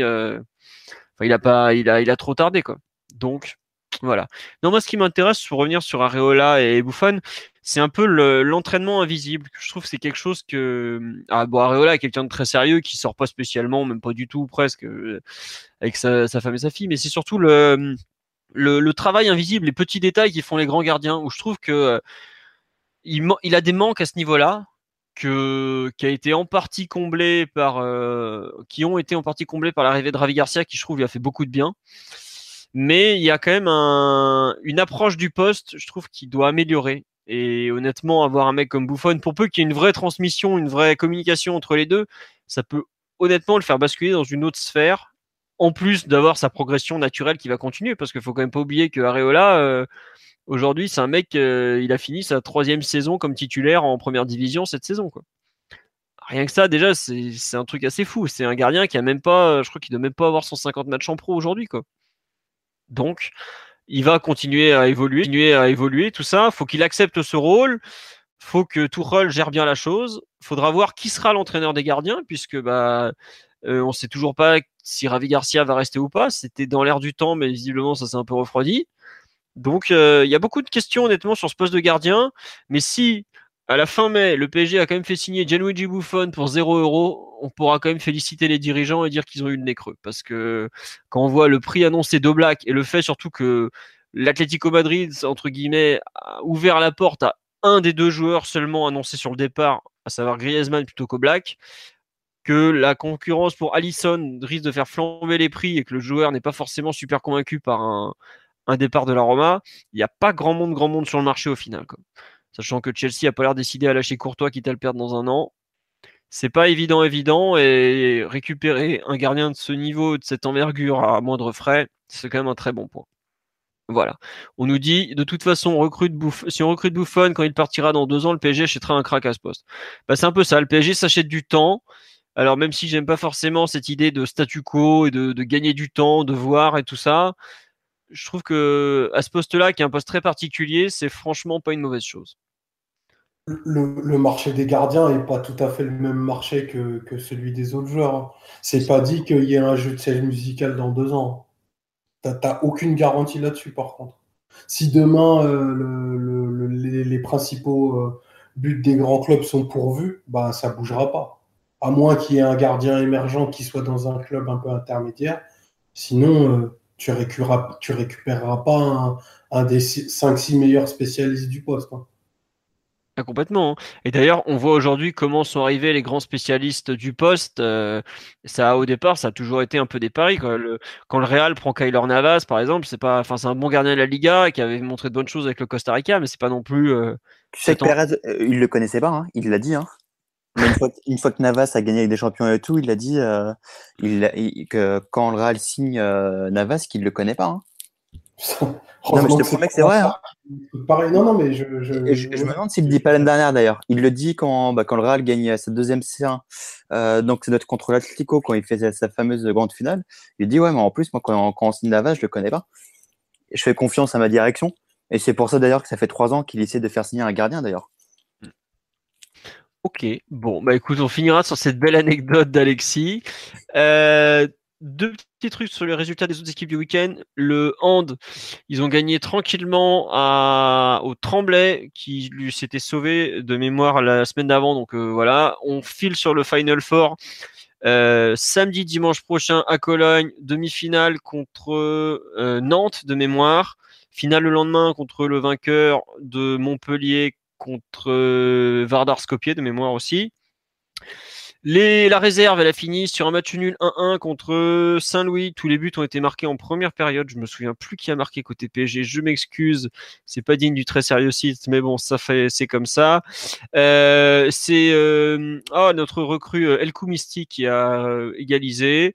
on m'a signalé un bon match de Ensoki en, en, qui a joué plusieurs postes. Il a joué en défense, au milieu, milieu relayeur. Il a un peu partout. Bref, voilà, la réserve est tranquillement maintenue. Euh, on nous dit, on nous demande de faire un point mercato. Euh, réécoutez le podcast la semaine dernière, on a longuement parlé de la prémota, tout ça. On n'en fera pas aujourd'hui.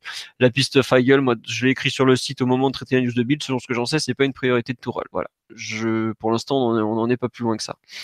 Je finis sur mes jeunes. U19, ils ont fini par une victoire contre Sanois Saint-Gratien de mémoire doublé de Romary Kiapi, qui est une des bonnes surprises de cette deuxième partie de saison. Donc euh, bravo à lui, il, conclut sa saison comme ça euh, en beauté.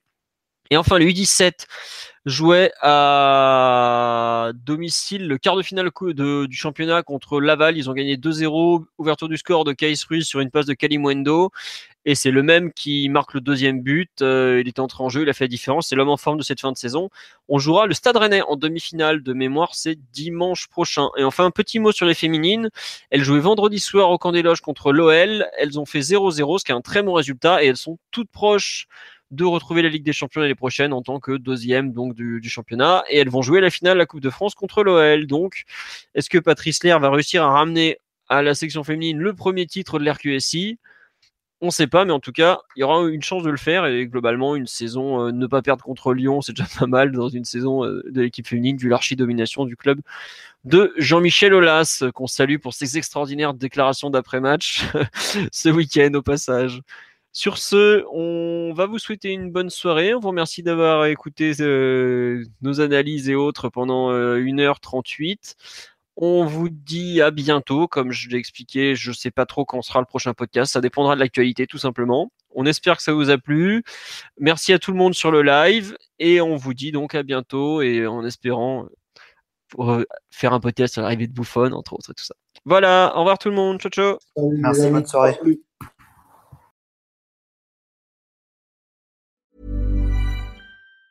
Mom deserves the best, and there's no better place to shop for Mother's Day than Whole Foods Market. They're your destination for unbeatable savings, from premium gifts to show-stopping flowers and irresistible desserts. Start by saving 33% with Prime on all body care and candles. Then get a 15-stem bunch of tulips for just $9.99 each with Prime. Round out Mom's menu with festive rosé, irresistible berry chantilly cake, and more special treats. Come celebrate Mother's Day at Whole Foods Market.